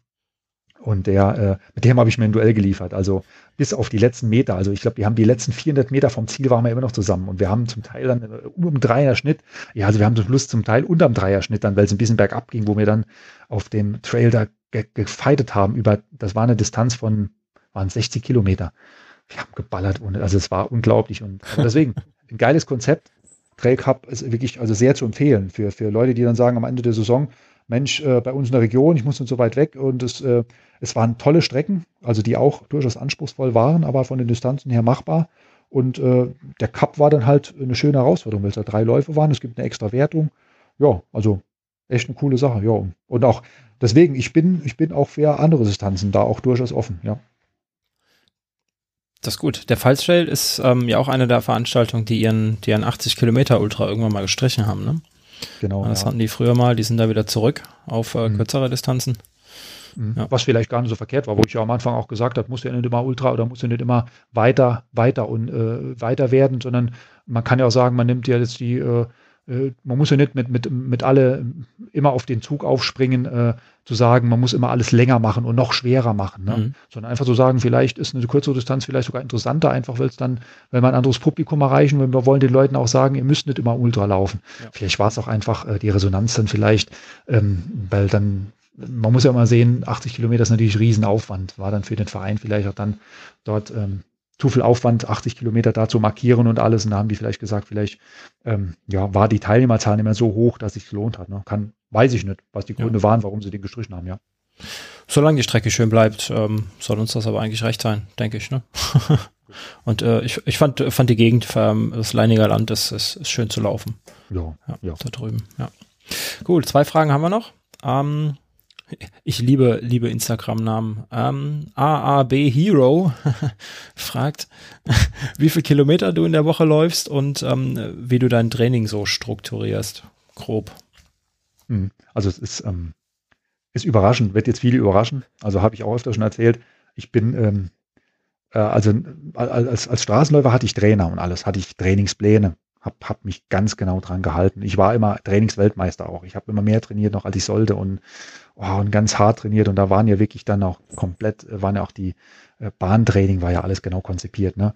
Da bin ich dann ja irgendwann davon abgekommen, weil ich es einfach nicht mehr wollte. Ich, ich habe Bauchweh gehabt zum Teil vom, vom, vor dem Tempotraining, weil ich einfach nicht mehr, weil ich so Angst davor hatte, einfach diese, diese Quälerei. Ne? Das ist, wir haben dann, wir haben Wahnsinnstempo da auf der, ähm, und dann bin ich ja, deswegen habe ich mich da so ein bisschen, bin dann auch in die Trailrunning-Szene gekommen, damals auch von Trainer, also nicht jetzt getrennt äh, in Ärger oder so, sondern ich habe ja dann neue Wege gegangen. Also der Trainer war halt ein Trainer, der, ähm, der Wert auf, auf Straßen und Bahnläufe gelegt hat und ich habe mich dann irgendwann ja einfach auf, auf einen ganz anderen Weg in eine ganz andere Richtung bewegt und habe das dann ohne Training, ohne Trainer weitergemacht, wobei ich ja auch entsprechend natürlich auch so viel Erfahrung habe, dass ich das vielleicht auch nicht mehr brauchte. Ne? Und, und ähm, ich habe jetzt, ich trainiere nicht nach Trainingsplan, ich trainiere also nach nach eigenem Gefühl eigentlich mehr oder weniger. Und wobei das nicht heißt, dass ich mich nicht speziell auf Wettkämpfe vorbereite, aber ähm, ich habe nicht mehr diese, ich, ähm, ich lebe wirklich von Tag, ich, ich, trainiere von Tag zu Tag dann wirklich. Ich weiß genau, es gibt ein Grundkonzept. Ich meine, wenn ich jetzt in, äh, in ein paar Wochen einen Ultra über 100 Kilometer oder ich meine, ich, ich brauche natürlich eine gewisse Zeit, die ich darauf trainiere. Ich kann nicht sagen, ich, ich laufe in drei Wochen 100 Kilometer laufen, bin auf dem Stand, äh, habe nur äh, 50 Wochenkilometer gemacht ne? oder, oder die längsten Leute, die ich gemacht habe. Nee, ich meine, klar, da muss ich natürlich ähm, die Vorbereitungszeit über Winter gestalte ich ja schon so, dass ich weiß, okay, das sind die ersten Wettkämpfe, die dann kommen, dann muss ich im Vorfeld so viele lange Läufe machen. Also die, die Art der langen oder die Anzahl der langen Läufe und die langen Läufe, die Kilometer, die ich dafür brauche, das, das orientiere ich ja schon an den Wettkämpfen, was ich vorhabe. Wenn ich im Frühjahr äh, mit Innsbruck zum Beispiel als ersten großen alten Wettkampf starte, je nachdem, welche Distanz ich dort laufe, da richte ich natürlich schon mein Training dann drauf aus. Dann, dann gucke ich schon, dass ich dann ab Februar vielleicht dann äh, zum Beispiel dann, wenn, wenn, wenn Innsbruck zum Beispiel Ende, Ende April, Anfang Mai ist, dass ich dann schon im Februar dann mit, mit den ersten längeren Distanzen mich langsam steigere und das mache ich dann meistens natürlich am liebsten am Wochenende, so wie jeder, der halt berufstätig ist, der schafft halt während der Woche nicht unbedingt die Ultra äh, oder die, die, die langen Läufe, ne? Mhm. So dass ich dann, dann meistens sonntags oder samstags so einen langen Lauf einbaue. Das ist so das Grundkonzept. Ähm, und ähm, versuche dann natürlich schon ein bis zweimal so, dass was jeder natürlich schon, was weiß ich, was man vom Straßenlauf früher auch kennt, dass man natürlich schon so versucht, so ein bisschen ähm, Tempoläufe einzubauen, zweimal in der Woche, ähm, die ich dann aber ja, nicht an festen Tagen immer habe. Man muss als Läufer ja auch, und das habe ich ja auch gelernt, man muss auch nach dem Gefühl gehen. Ich meine, wenn man, wenn man berufstätig ist und wenn man Stress hat und man hat auch Familie und alles und Verpflichtungen und dann kann man nicht, äh, muss man auch manchmal von Tag zu Tag planen und muss dann sagen, okay, heute, heute fühle ich mich nach der Arbeit richtig gut oder ich, manchmal merke ich es auch während dem Laufen wo ich dann äh, jetzt anfa trainiere, habe hab gesagt, okay, ich fange jetzt, ich trainiere jetzt heute, mache einen Trainingslauf. Ne? Weiß jetzt noch nicht genau wie lang, merke aber nach den ersten ein, zwei Kilometern, boah, es geht mir richtig gut heute. Ne? Und heute könnte ich, äh, dann weiß ich, okay, gut, es ist, ist, jetzt Dienstag zum Beispiel, boah, da kann ich heute einen Tempolauf jetzt machen. Mache ein Fahrtspiel, baue das jetzt ein und sage, dann komm jetzt, haust du richtig rein, machst, machst so, ich mache das oft halt als Fahrtspiel. Also ähm, dass ich dann während dem Lauf dann auch mal anziehe, so verschiedene und dann so Tempowechsel und einbaue und sowas. Mhm. Aber das, ja, es gibt auch Tage, wo es mir schlechter geht, wo ich sage, heute, boah, heute geht gar nichts. Ne? Dann weiß ich, okay, komm, jetzt mache ich, ich ziehe das Training dann aber einfach so durch. Aber ich mache dann jetzt auch, oder wenn ich, es gibt auch Tage, wo ich dann vielleicht vorgenommen hätte, ich wollte heute einen langen Lauf machen, der so viele Kilometer hat. Ich merke aber, es geht heute nicht so. Das Wetterbedingungen sind schlecht dann verkürze ich das Ganze auch mal. Ne? Man muss auch dann, man darf auch nicht irgendwie was krampfhaft durchziehen. Das habe ich immer gelernt. Auch in meiner ganzen ähm, Erfahrung, die ich jetzt mitbringe. Du darfst das Training nicht immer, äh, du darfst das nicht alles als, als äh, ja, im Vorfeld da, dich genau an den Plan halten oder am Trainingsplan. Den Trainingsplan musst du manchmal auch verändern. wenn du dich, wenn du dich schlecht fühlst. Den musst du auch anpassen. Und so genauso musst du hier auch, du darfst nicht alles knallhart durchziehen, sondern du musst dich nach, musst auch manchmal nach dem Gefühl gehen, nach, auf deinen Körper hören. Wenn dein Körper dir sagt, heute geht nichts, dann, dann bringt es nichts, wenn du heute versuchst, krampfhaft irgendwas durchzuziehen, was du dir vorgenommen hast. Ne? Du musst das anpassen. Es gibt ein Grundkonzept, was ich habe und äh, aber ansonsten äh, mache ich das auch zum Teil spielerisch. Und das ist genau das Schöne, was ich mag, was ich daran jetzt mag. Ich, ich, ich habe nicht mehr diesen Druck, dass ich irgendwas machen muss. Ich weiß natürlich schon, wenn ich gewisse Wettkämpfe plane und dass ich dann schon was machen muss. Aber ich, ich trainiere auch viel, viel weniger Wochenkilometer, als die meisten denken. Ähm, ich habe früher, ich habe als, als Bahn- und Straßenläufer habe ich auch mal Wochen drin gehabt, wo ich 200 Kilometer und 200, ich hatte da mal auch 250 Kilometer. Damals hatte ich mir Urlaub, hatte ich Urlaub genommen, um auf der Bahn und um, um dann richtig das durchzuziehen. War nachher total platt nach dem Training, weil ich viel zu viel gemacht habe. Und äh, ich, es gibt bei mir Wochen, wo ich auch mal äh, 50, 60 Kilometer nur habe. Ne? Oder wenn ich dann, gut, wenn ich einen langen Lauf mit drin habe, der dann jetzt wenn ich mal 40, 50 Kilometer Lauf drin habe am Wochenende, weil ich jetzt speziell mich auf ein Ultra vorbereite, dann sind, dann hat man natürlich auch schnell mal über 100 Kilometer drauf. Ne? Aber es gibt bei mir definitiv keine Wochen, wo ich jetzt mal 150, 160 Kilometer und mehr laufe. Gibt's nicht. Die hat's, die hat's bei mir in den letzten Jahren nicht mehr gegeben. Und äh, ich habe trotzdem die Erfolge geben mir ja recht, dass ich trotzdem anscheinend ja nicht so viel falsch zu machen scheine, ne? Äh, dass es mhm. trotzdem mal ganz gut klappt. Und äh, ich mag diese, und das ist beim, beim Flo Neuschwann, der glaube ich auch eine ähnliche Geschichte, der, ähm, der auch nicht unbedingt ein, ein, ein, festes Konzept hat, ne? der auch oft das dann auch mal sagt, ja, heute baller ich mal, ne, und heute mache ich da mal, ja, ist losgelaufen, hat er plötzlich entschieden, mal einen Marathon im Training zu laufen, den er mal dann 240 Mal abläuft, abspult. das ist total durch, ist ein durchgeknallter Typ, aber der, der auch dadurch auch sympathisch wird, weil er einfach so unverkrampft ist, ne, und so locker ist. Und bei mir geht das ähnlich, ne, weil ich dann einfach dann nicht mehr dieses krampfhafte Training und nicht mehr da hinterher häscheln. Ich habe zwischenzeitlich dann, als ich Strava für mich entdeckt hatte oder irgendjemand mal gemerkt hat, warum melde ich mal bei Strava an und so, habe ich mich dann nochmal kurzfristig mal in ähm, die Straßen, verbissene Straßenlaufzeit zurückgesetzt, versetzt gefühlt und habe ich leider da so ein bisschen reinbringen lassen, weil ich dann ähm, diesen Segmenten manchmal so hinterhergelaufen bin, die ja. ich dann vor Ort hatte, wo man dann, dann man, man, man, man erwischt sich dabei, dass man denkt, boah, komm, heute und dann, äh, dann macht man das plötzlich und dann ist man später noch ähm, doch so verbissen und macht sich da eigentlich platt, was völlig Blödsinn ist, ne? das ist Segment hinterher zu laufen. Ähm, mittlerweile mache ich da deswegen, ähm, Leute, die mich bei Strava verfolgen, die werden sehen, ich lade nicht jede Distanz bei Strava hoch oder ich, ich lade sie schon hoch, aber manchmal setze ich auf privat, weil ich ihn auch nicht haben will, dass da jetzt jedes Segment da, ob ich da das Segment jetzt laufe und presche und ob ich da schneller bin und langsamer, ist mir eigentlich manchmal, ist mir auch egal. Ich will, dann hat es dann Leute gegeben, die dann sich angesprochen gefühlt haben, weil ich das Segment jetzt da gebrochen hatte und ich habe da gar nicht dabei gedacht und da ein, ein Kampf da ausgebrochen ist äh, mhm. von Leuten, die sich da äh, ja angegriffen fühlten und dann dahin, da Gegenangriff haben und alles. Deswegen mache ich, da ich das nicht will, mache ich es manchmal dann auch. Während der Woche sieht man eigentlich wenig Training von mir. Manchmal lade ich so auch am Wochenende besondere Läufe hoch, wenn ich dann mal irgendwo in der Gegend unterwegs war. Auch mal Wanderungen, was man auch sieht, von wo ich dann mal unterwegs, wo ich dann einfach mal was hochlade. Ja. Aber ich lade nicht immer alles. Ich will auch nicht, dass jeder, äh, es muss ja nicht jeder komplett mein ganzes Training sehen. Ich, manchmal ist es ja auch mein Erfolgsrezept, wenn ich so ein bisschen lockerer, wenn ich dann sage, hier, ich mache die, die Läufe. Es muss ja nicht jeder alles erkennen können, was ich mache. Ne? Das wohl wahr. Im persönlichen ja. Gespräch erzähle ich jedem gerne was aber manchmal, ich will ja nicht mein komplettes Erfolgsrezept verraten. das ist besser so. Schön. Gut, eine letzte Frage habe ich noch. Ähm, von Petra, auch von Instagram, wie gesagt, äh, ob du Vitamine oder irgendwas Besonderes vor und während dem Laufen nimmst, damit äh, ja deine Beine diese, diese Mega-Leistung bringen können. Also hast du irgendwie da ein Geheimrezept? Ja, also da, da, da ist auch so ein Thema, Nahrung. Ernährung ist ein grundsätzliches Thema. Habe ich auch vor ein paar Jahren geändert, komplett grundsätzlich geändert. Früher war das so, als Student und was ist ich auch als Straßenläufer, hat man sich extrem ungesund ernährt, muss ich jetzt im Nachhinein sagen. Damals war so die, als Straßenläufer hast du immer gesagt, boah, Nudeln und oh, Kohlenhydrate und Spachteln und ganz viel, Hauptsache große Mengen und ganz viel Kohlenhydrate. Ne? Da ist man ja mit der Zeit immer mehr abgekommen. Ne? Genauso wie man auch mit dem Training ganz andere Methoden hatte. Ähm, ich, ich bin da ganz alternativ geworden und äh, habe da auch, liege viel mehr Wert auf Ernährung. Ne? Auch selber persönlich, so wie ich koche, was ich esse, was ich, ähm, mir ist die Qualität ist halt ganz wichtig für mich. Und äh, ich backe zum Beispiel seit seit Jahren habe ich habe ich backe ich mein Brot selbst alles mit hm. ja, auch Pizza, wenn ich Pizza mache. Ich habe noch nie, ich habe haben wir jetzt, ich glaube bestimmt sieben acht Jahre keine Tiefkühlpizza mehr gegessen.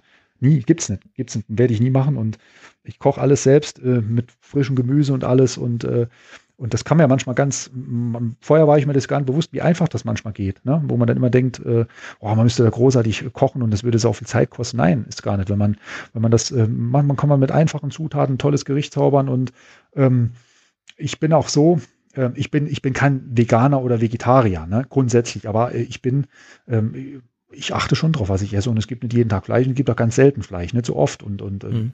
ähm, da kann, lege ich kann, dann kann das der Saarländer überhaupt ohne seinen Schwenkgrill? Und äh, ja gut, mit Fleisch und so weiter, genau mit der, mit der Geschichte. Ähm, ja, aber das ist, äh, als Saarländer kann man das natürlich, äh, Schwenker und so ist natürlich ganz wichtig. Klar, das gibt es schon bei mir, das schließe ich nicht aus. Aber ähm, ähm, ich mache es erstens nicht mehr so oft und ähm, Fleisch ist, ähm, ich merke selber, dass es auch in großen Mengen mh, hm, da auch gar nicht so, so gesund für mich ist und mir, mir so gut tut. Also ich, wie mit allem, ist es so, dass es halt, ähm, glaube ich, ähm, dass, man, dass man nie zu viel von allem haben darf. Ne? Ich glaube, ist es noch da? Bist du noch hm, da? Ich bin noch da, ja. Okay. äh, ja, das ist, ähm, ich, ich versuche halt bei, bei, bei von allem nicht zu viel zu essen und, und so eine gesunde Mischung zu haben. Ne? Nicht so viel Kohlenhydrate, da, da ist ja auch da, ich denke, da, ja, also die, die Riesenportion Nudeln, die man dann vorher vom Wettkampf da reingehauen hat und äh, auch dann am möglichst noch, dann, dann waren das meistens noch so Weizennudeln und alles mögliche. Ich, habe zum Beispiel auch Dinkel für mich entdeckt, dass ich da auch mal oder ganz andere Geschichten, da sind mir auch äh, andere, ähm, äh, ja, dass man Buchweizen oder so Geschichten auch mal für mhm. sich entdeckt. Nicht, nicht, nicht nur die, das also vom, vom, vom reinen Weizen von kommt man eigentlich ab. Ne? Also ich mache sehr viel Vollkorn und die Geschichten spielen bei mir eine Rolle. Äh, ja, Müsli und so weiter, ne? Klar, das ist, ich mix mir das aus selbst. Ich, ich mag keine Fertigmischungen und so weiter, ähm, wo viel Zucker drin ist und so die ganzen Geschichten. Und ich meine, wir sind uns, ich bin mir natürlich bewusst, ich, normalerweise schafft man das natürlich äh, rein, jetzt den ganzen Tag so viel reinzuschaufeln, um das alles aufzuholen. Als Ultraläufer verbrauchst du wahnsinnig. Na, das ist, du kannst, du kannst gar nicht alles durch Ernährung, durch rein, durch einfach nur die normale Nahrung. Das heißt, ich habe schon eine Nahrungsergänzungsgeschichte. Da habe ich auch einen Nahrungs, äh, einen Sponsor noch mal gehabt, wo ich da so ein bisschen aus dem Saarland jetzt auch eine Firma habe, wo ich dann so ein bisschen so einen Drink oder so habe, den ich auch mal trinke, wo dann auch so ein paar Sachen drin sind, äh, gerade so, so ähm, äh, Eiweiß Drinks mhm. und so weiter. Sind da auch eigentlich ganz durchaus, wo man nach dem Training oder sowas, wo es da, wo man dann auch so ein bisschen, wo so eine Mischung aus Eiweiß und Kohlenhydrate, die, die auch mal gut tun. Ich bin da auch keine, da bin ich, also wenn es um Nahrungsergänzung geht oder so, bin ich kein Experte. Ne? Also da, da kann ich jetzt nicht sagen, ob das jetzt äh, was da alles eine Rolle spielt. Es ist, ich weiß, dass es wichtig ist, zum Beispiel, wenn nach dem Wettkampf, direkt nach dem Wettkampf muss man ja schon gucken, man hat nur eine gewisse Zeit, um nochmal was aufzuholen, weil sonst greift er natürlich ähm, und so wird da natürlich der Körper auch angegriffen. Das heißt, man muss relativ schnell gucken, dass man da möglich was aufgefüllt bekommt, die, die Kohlenhydratspeicher. Und da sind natürlich so, so Getränke oder so, dass man so, so ein Eiweiß trinkt oder dann auch mal ein Kohlenhydrate, was, was man, man ist ja nun mal irgendwo im Ziel und hat nicht, hat nicht direkt äh, einen Kochtopf zur Verfügung, wo man direkt da loslegen kann und dann, äh, um das aufzufüllen. Also ja, ist ganz, ganz klar, oder dass man so, was man unterwegs trinkt, so ein ISO, ISO-Getränke und so weiter, die man braucht. Da gibt's aber ganz viele Sachen und da gibt's nichts Schlechtes, oh, was heißt Schlechtes, da gibt's gibt's ganz viele schlechte Sachen. es gibt auch gute Sachen und da, aber da, da gibt's nichts, was, wo man dann sagen kann, ich meine, das, mein Sponsor, man will es auf meiner Seite sehen oder was ich da auch, äh, das finde ich ganz cool. Das ist so ein bisschen, die können das auch gut, gut erklären. Ähm, und und äh, da ist so ein bisschen natürliche Geschichte auch. Äh, also besonders ich verstehe das, was die, was, was hinter diesem Konzept auch steckt, ne? was die, was die in ihre Produkte machen, dass da wenig Zusatzstoffe und so drin sind. Ähm, äh, ja, also das, ich denke, man, man braucht schon. Also man kann, man kann nicht, ach zum Beispiel, dass ich während dem Laufen auch die Gels, dass ich ein Gel brauche oder so. Ich meine, man kann, ähm, man kann nicht einfach nur zwischen mit, mit, mit dem Brot oder was ich, äh, das, das wird natürlich nicht ausreichen, ne? das ist klar. Ne? Ich meine, ähm, Wobei äh, ich, ja, also das sind, das sind jetzt, das sind alles, äh, die Nahrungsergänzungen sind natürlich alles, alles Geschichten, die äh, absolut safe sind. Also da ist nichts dopingmäßig oder irgendwas, wo da irgendwas drin wäre oder so. Also das ist alles, äh, alles zertifiziert und äh, ich, ich greife da auch nicht auf irgendwelche Sachen zurück, äh, die da irgendwo aus irgendwelchen zwielichtigen Sachen herkommen. Also ganz normal. Also das ist also eine ganz normale Ernährung, die ich mache und, und schon ein paar Zusatzgeschichten. Klar, ich trinke auch zum Beispiel, äh, ich trinke Sprudel, äh, also oder Mineralwasser jetzt mit, mit, mit viel, mit viel äh, äh Magnesium drin. Da gibt es ja auch gerade aus der Eifel auch äh, coole Geschichten, ähm, dass ich da gucke, dass ich da tagsüber auch äh, da viel Mineralien zu mir nehme. Ja, und viel Obst, Gemüse, ne, klar, da. Aber da, da, ich denke, da, das ist eine Geschichte, da kann man sich, da kann man ganzen Abend damit füllen, ne, mit, ja. Nahrungs, mit, mit Nahrungsgeschichte. Genau. Da muss man sich auch mit beschäftigen, richtig damit beschäftigen. Äh, man muss es, man muss es verstehen auch.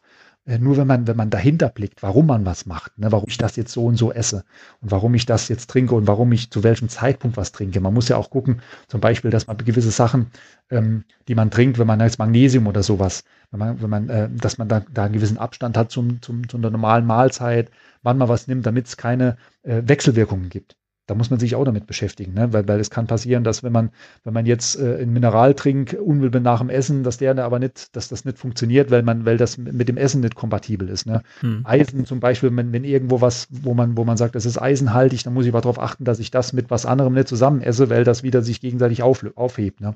Das ist also eine eigene Wissenschaft. Ja, ganz, ganz klar. Also deswegen, ja. da, da, äh, da muss man sich selber damit beschäftigen. Aber eins wie, was, was, ich ja schon erzählt habe, äh, ich denke, wenn man sich schon ein bisschen damit beschäftigt und guckt, was man isst, die Qualität ist ganz wichtig und dass man nicht so viel von irgendwas isst. Ne? Also wie, wie gesagt, wenn man nicht, dass wenn man ganz viel Fleisch isst, ist mit Sicherheit nicht gesund und äh, ja, zu viel Kohlenhydrate sind schlecht. Also da zu viel Zucker, klar. Mhm. Kohlenhydrate, Zucker ist natürlich auch so ein Thema. Braucht man nicht. Also da als Sportler beschäftigt man sich schon damit. Ne? Also das ist schon, schon ein wichtiges Thema. Okay, gut. Dann haben wir alle Fragen der Hörer, haben wir jetzt hier beantwortet oder hast du beantwortet?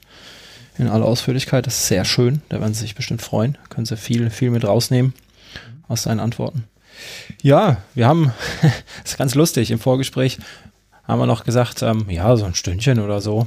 Ja. Ähm, länger, länger werden wir bestimmt nicht zu erzählen haben. Jetzt sind wir bei zwei Stunden, Martin.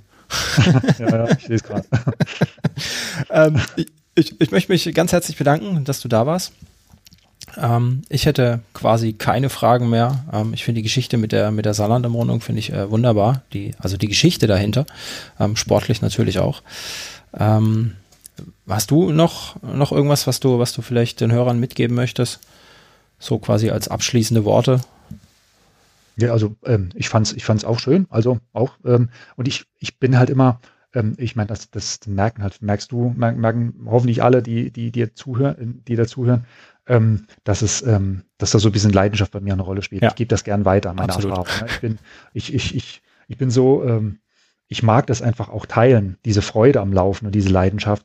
Und deswegen habe ich immer ganz viel zu erzählen und irgendwie ganz viel zu berichten, weil das ist irgendwie, ähm, ja, ich, ich will die Leute begeistern dafür. Ne? Und das, ich glaube, das kommt einfach auch rüber. Ne? Das habe ich, das, ähm, ja, das merke ich einfach so, wenn ich, wenn ich, wenn ich so erzähle, dass das spielt einfach in meiner, in meiner Erzählung einfach eine ganz große Rolle, diese Leidenschaft. Ne? Und ich hoffe, dass das rübergekommen ist und dass ich da ein paar Leute nochmal begeistern konnte, für unseren schönen Sport, äh, fürs Trailrunning, da mal mehr einzusteigen und ähm, sich auch auf, auf, auf die Trails dieser Welt zu begeben. Hm. Das ist ein, ein schönes Schlusswort. Martin, vielen Dank. Ähm, deine Begeisterung hat man, also wir haben jetzt hier keine Videoverbindung, aber ich konnte dein, dein Grinsen konnte ich quasi ähm, über die Telefonleitung sehen und hören bei ja. deinen Erzählungen. Das ist schön. Ähm, dann sage ich mal vielen Dank und ja, ähm, dir noch, ja, ich hätte jetzt fast gesagt, eine schöne Restsaison, aber ähm, viel Gesundheit auf jeden Fall und wir hoffen mal, dass es nächstes Jahr äh, deutlich besser weitergehen kann. Und äh, wir hoffentlich wieder uns vielleicht irgendwann mal auch für irgendwelchen Trades treffen können oder die Hörer dich mal treffen können und ja, wir wieder ein normales Sportlerleben leben können. Da hoffen wir alle drauf, ja. Alles klar. Dann vielen Dank und ähm, mach's gut. Ja. Tschö. Bitteschön. Ciao. Hallo, ich bin's nochmal, Sascha. Wie du weißt, ist der Trailrunning Podcast kostenfrei und er wird's auch immer bleiben, versprochen. Damit mir das gelingt, kannst du mich, wie einige andere auch schon, bei der Produktion unterstützen. Dafür schon mal ein dickes Dankeschön an euch da draußen. Das geht ganz einfach, zum Beispiel durch einen Dauerauftrag, per Steady oder per PayPal. Wie genau du mich unterstützen kannst, findest du unter trailrunnerstock.de slash supporter. Wenn du Fragen oder Anregungen zum Podcast oder auch gerne zum Blog hast, dann schick mir einfach eine E-Mail an info@trailrunnerstock.de. Und wenn du einfach nur ein bisschen mein Ego streicheln möchtest, dann bewerte doch den Podcast auf iTunes oder irgendeiner anderen Plattform, die dir diese Möglichkeit bietet. Vielen Dank. Tschüss.